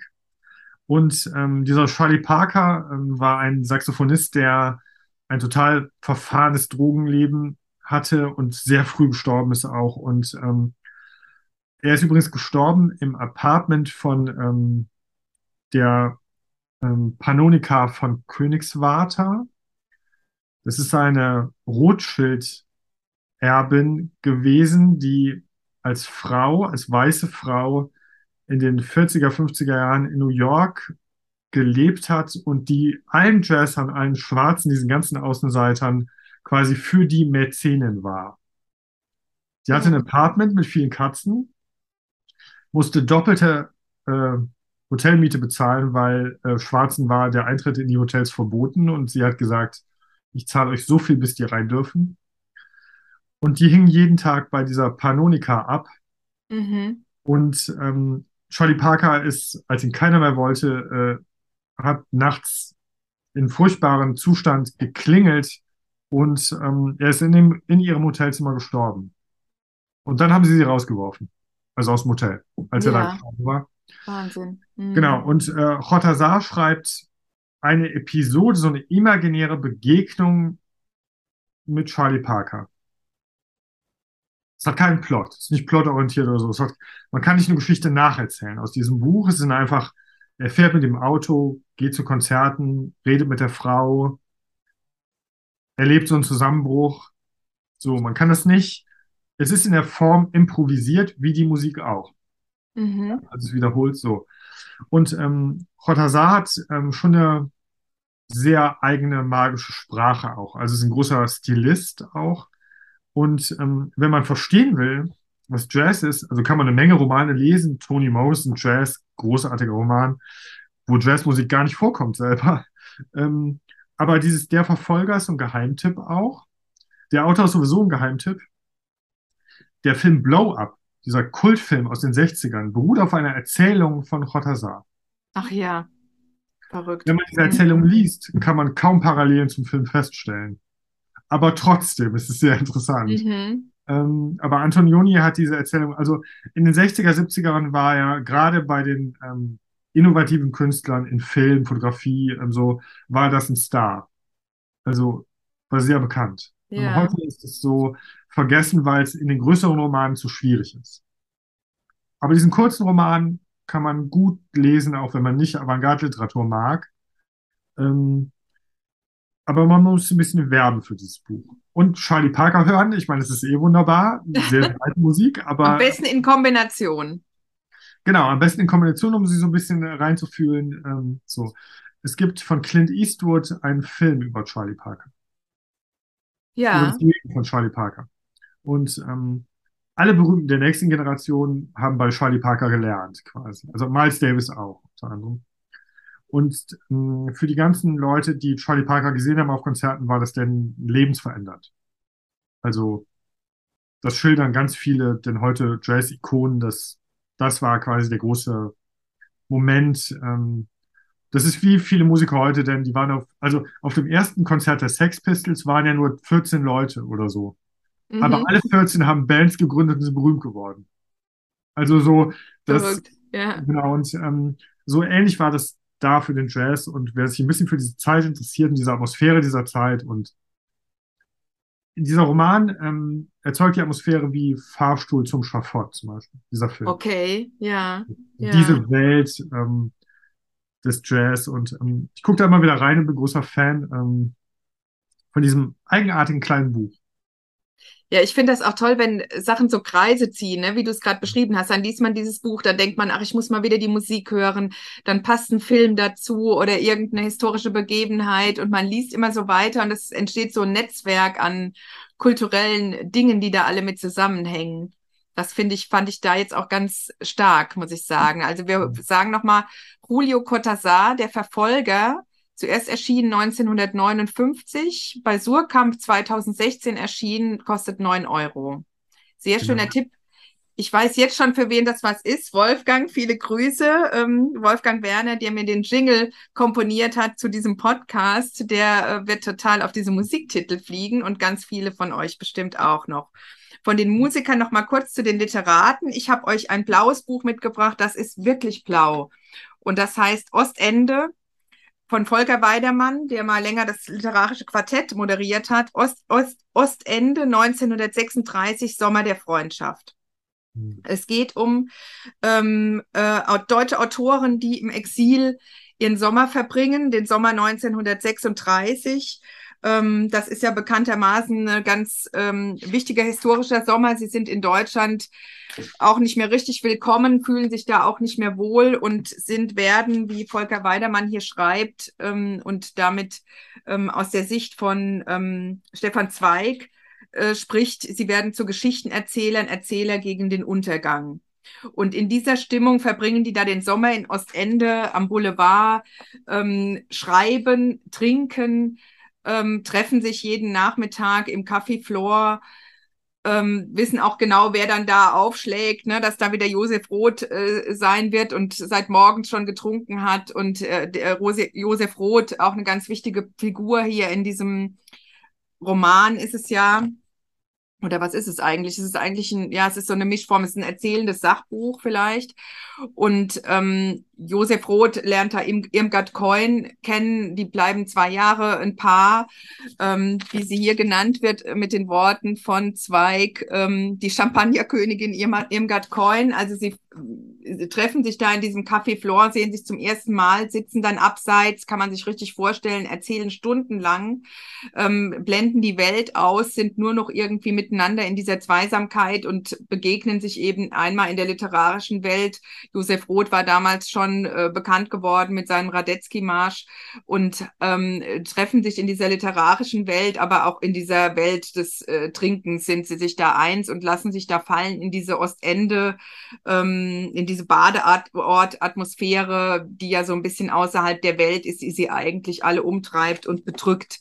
Und es ist so ein bisschen ein Sommer des Untergangs, wenn man will. Also als Leser hat man so das Gefühl, man muss fast die Zeit anhalten, weil man weiß, dass das alles böse Ende, enden wird und die Mehrheit der Figuren, die da auch genannt wird, am Ende ähm, äh, gar nicht mehr lange leben wird, wie zum Beispiel auch äh, Stefan Zweig, der dann im Exil in ähm, Südamerika sich, glaube ich, umgebracht hat. Ne? Mhm und äh, Josef Roth, der sich zu Tode äh, trinken wird und äh, Irmgard Coin, die zeitlebens aber sich nach ihm auch irgendwie äh, sehnen wird.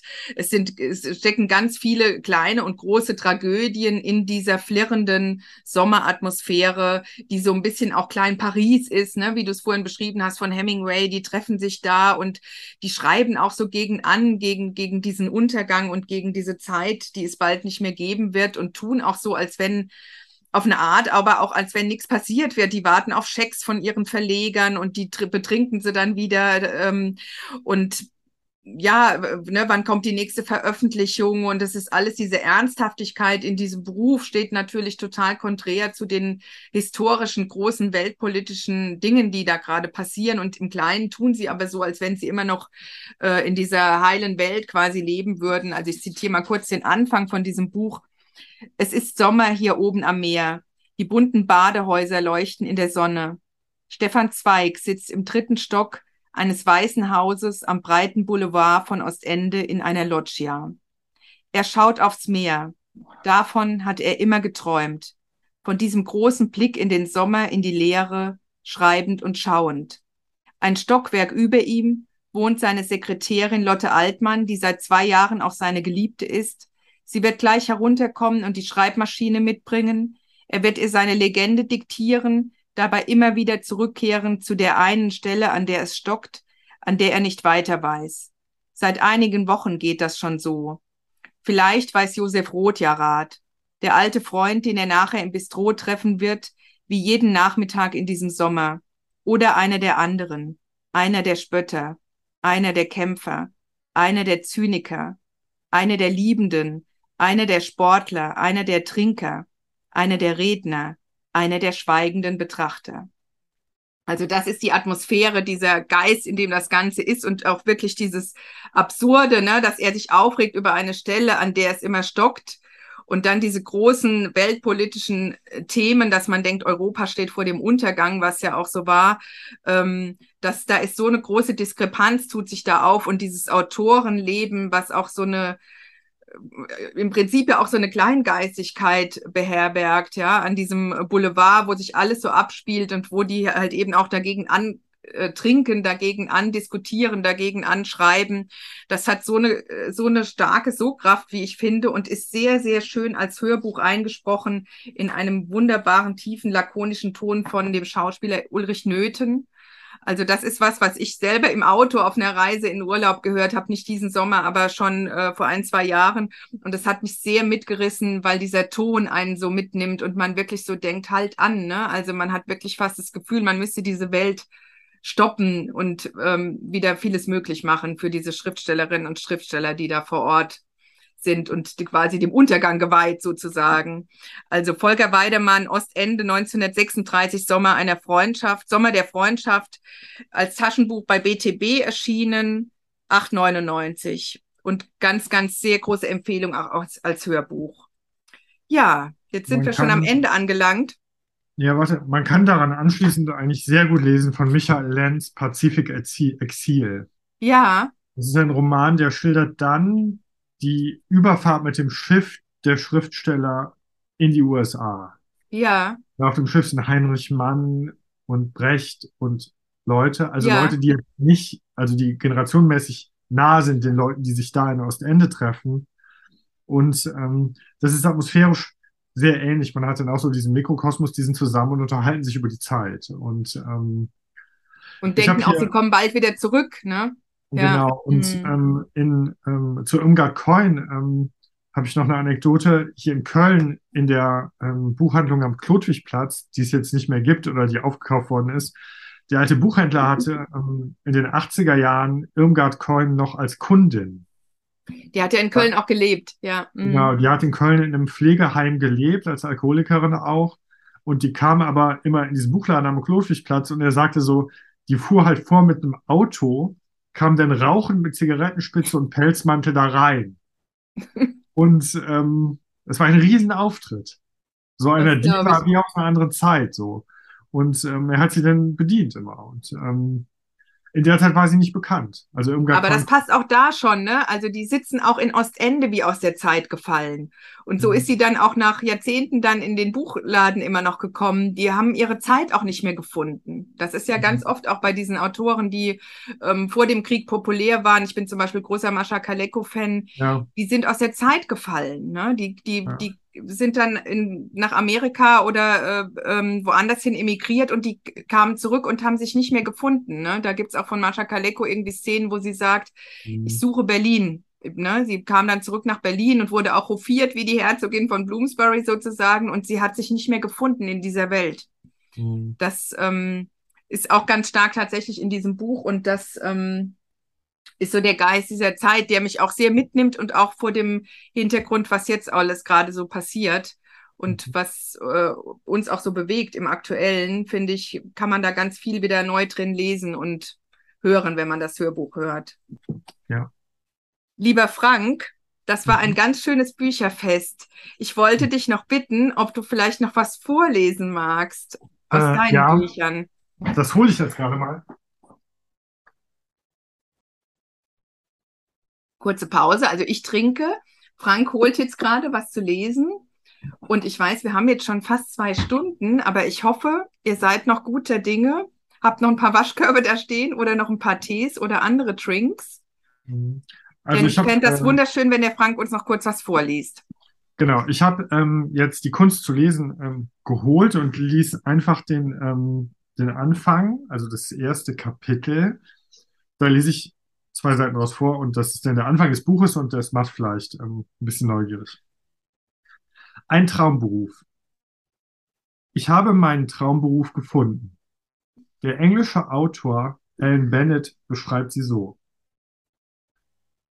Sie erledigen Aufträge, sie bringen meine Bücher zur Bibliothek und besorgen mir neue. Sie schlagen schwierige Wörter im Wörterbuch nach und finden Zitate für mich. Sie sind mein Amanuensis. In seinem kurzen Roman Die souveräne Leserin sagt das die englische Queen zu ihrem neuen literarischen Assistenten. Amanuensis. Ein altmodischer Begriff für eine altmodische Tätigkeit. Aber Bücher sind nun einmal nicht ganz neu.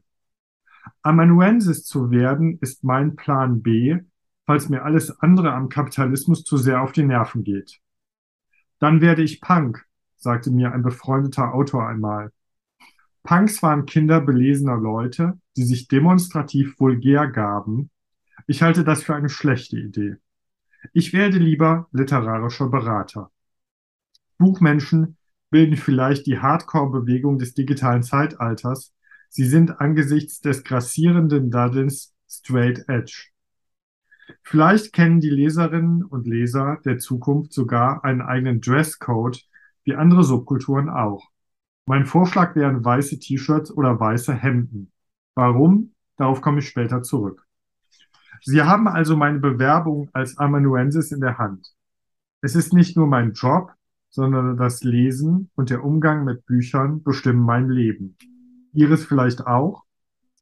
Leben und Lesen nicht zu unterscheiden sorgt für aufregende Tagträume. Sie zeigen eine etwas eigenartige, aber lebenswertere Welt. Zitat Lesen heißt durch fremde Hand träumen, schrieb Fernando Pessoa in seinem Buch Der Unruhe. Für Buchmenschen ist das Leben ein Lesebuch. Darin zu blättern erweitert den Horizont. Ich habe einen alten Mann auf dem Friedhof getroffen und ihm geholfen, die Urne seiner Frau auszugraben. Ich habe mich, ein paar Bücher zuvor, aus liebender Verzweiflung vor einen Zug in St. Petersburg geworfen. Auch die, an die Krimkriege erinnere ich mich gut. In Berlin habe ich lange auf die Rückkehr meiner Jugendliebe gewartet, aber als sie ankam, fühlte ich, dass diese Liebe lange vergangen war. Während eines epileptischen Anfalls hat mich ein Freund beinahe ermordet. Ich muss mich in ihm geirrt haben. Sogar Dracula bin ich begegnet. Ein Zug brachte mich nach Transsilvanien. Von dort aus fuhr ich nach Wien, traf mich mit Nora, die aus Berlin dorthin geflohen war uns wurde übel mitgespielt. Immer wieder senkt sich eine Glasglocke über uns, die Protagonistin überlebt. Nur die Autorin, Sylvia Plath, brachte sich um. Goethe wird daher immer wieder nach Italien reisen und Annie Arnaud uns durch ihre Jahrzehnte mitnehmen. Wunderbar. Ich klatsche jetzt mal hier kurz für die kleine Lesung. Ja, danke. Vielen Dank, lieber Frank. Du warst der großartigste, ich muss es jetzt ablesen, Amanuensis, ich kannte den Begriff nicht vor deinem Buch, der jemals bei Bücherfeiern zu Gast gewesen sein wird. Ich gehe jetzt hier mal in die, in Futur. danke, danke. Ich danke dir, das war ein krönender Abschluss und was da wieder alles drinsteckte, von der Queen bis zum Krimkrieg. Ähm, wir sind ja hier dermaßen am Puls der Zeit, das geht ja gar nicht. Ähm, ist wirklich verrückt. Und ich danke dir wirklich von Herzen. Ich finde, es war eine ganz, ganz schöne Folge. Es war mir echt ein Fest und eine Herzensfreude und du hast mich sehr glücklich heute gemacht, wenn ich das mal so sagen darf, so romantisch. Ja. Ähm, und ich hoffe, wir euch auch, die das dann hören werden. Es ist eine ganz tolle Folge und ich finde, es steckte so viel drin über das Lesen und Schreiben und Leben. Das ist ja eigentlich das, worum, worum, worum es hier geht bei Bücherfeiern, worum es mir auch geht, was mir echt ein Anliegen ist. Ich könnte jetzt noch Stunden, wir haben jetzt, glaube ich, sogar fast die Folge mit Anne Siegel getoppt. Und das ist eine Freundin von dir, das ist, du weißt es, es ist echt eine Leistung, ja. in der Länge das zu toppen. Und ich habe das Gefühl, ich könnte immer noch Stunden mit dir weiter erzählen über das Lesen und Büchertipps austauschen und diese ganzen Querverweise. Da bist du wirklich ein ganz, ganz wunderbarer Gesprächspartner gewesen. Ich Vielen danke Dank. dir. Ich hoffe, es war für dich auch gut. Ich hoffe, es wird für euch schön. Habt ja, viel danke, Spaß. Danke für deine Tipps. Ich habe hab mir vieles notiert. Ich habe äh, mir auch wieder notiert, das ist der Vorteil und Nachteil an diesem Format, dass ich schon Berge stehen habe jetzt für den Herbst und dann aber immer denke, nee, das muss ich aber jetzt zuerst lesen. Also hier den, wie hieß er nochmal, äh, Reiser, Anton Reiser, verrückt. Also es, die, die Welt steckt voller Überraschungen, die Bücherwelt. Es war mir wirklich ein Fest. Ich freue mich, dass ihr zuhört. Bitte abonniert den Podcast. Ihr kennt die alte Leier, sagt es weiter, postet es, teilt es, informiert andere darüber. Ich freue mich über jeden, über jede, die zuhören. Und dann gibt es eine ganz, ganz tolle Weihnachtsfolge. Ich verrate euch jetzt noch nicht, wer kommt. Es kommen zwei Leute und es wird mega. Ich bin jetzt schon aufgeregt und freue mich total. In der Zwischenzeit werde ich ganz viel lesen für euch und hoffentlich was Schönes aussuchen. Bleibt gesund, macht's euch kuschelig, wärmt euch die Herzen mit tollen Büchern und ja, auf ganz bald.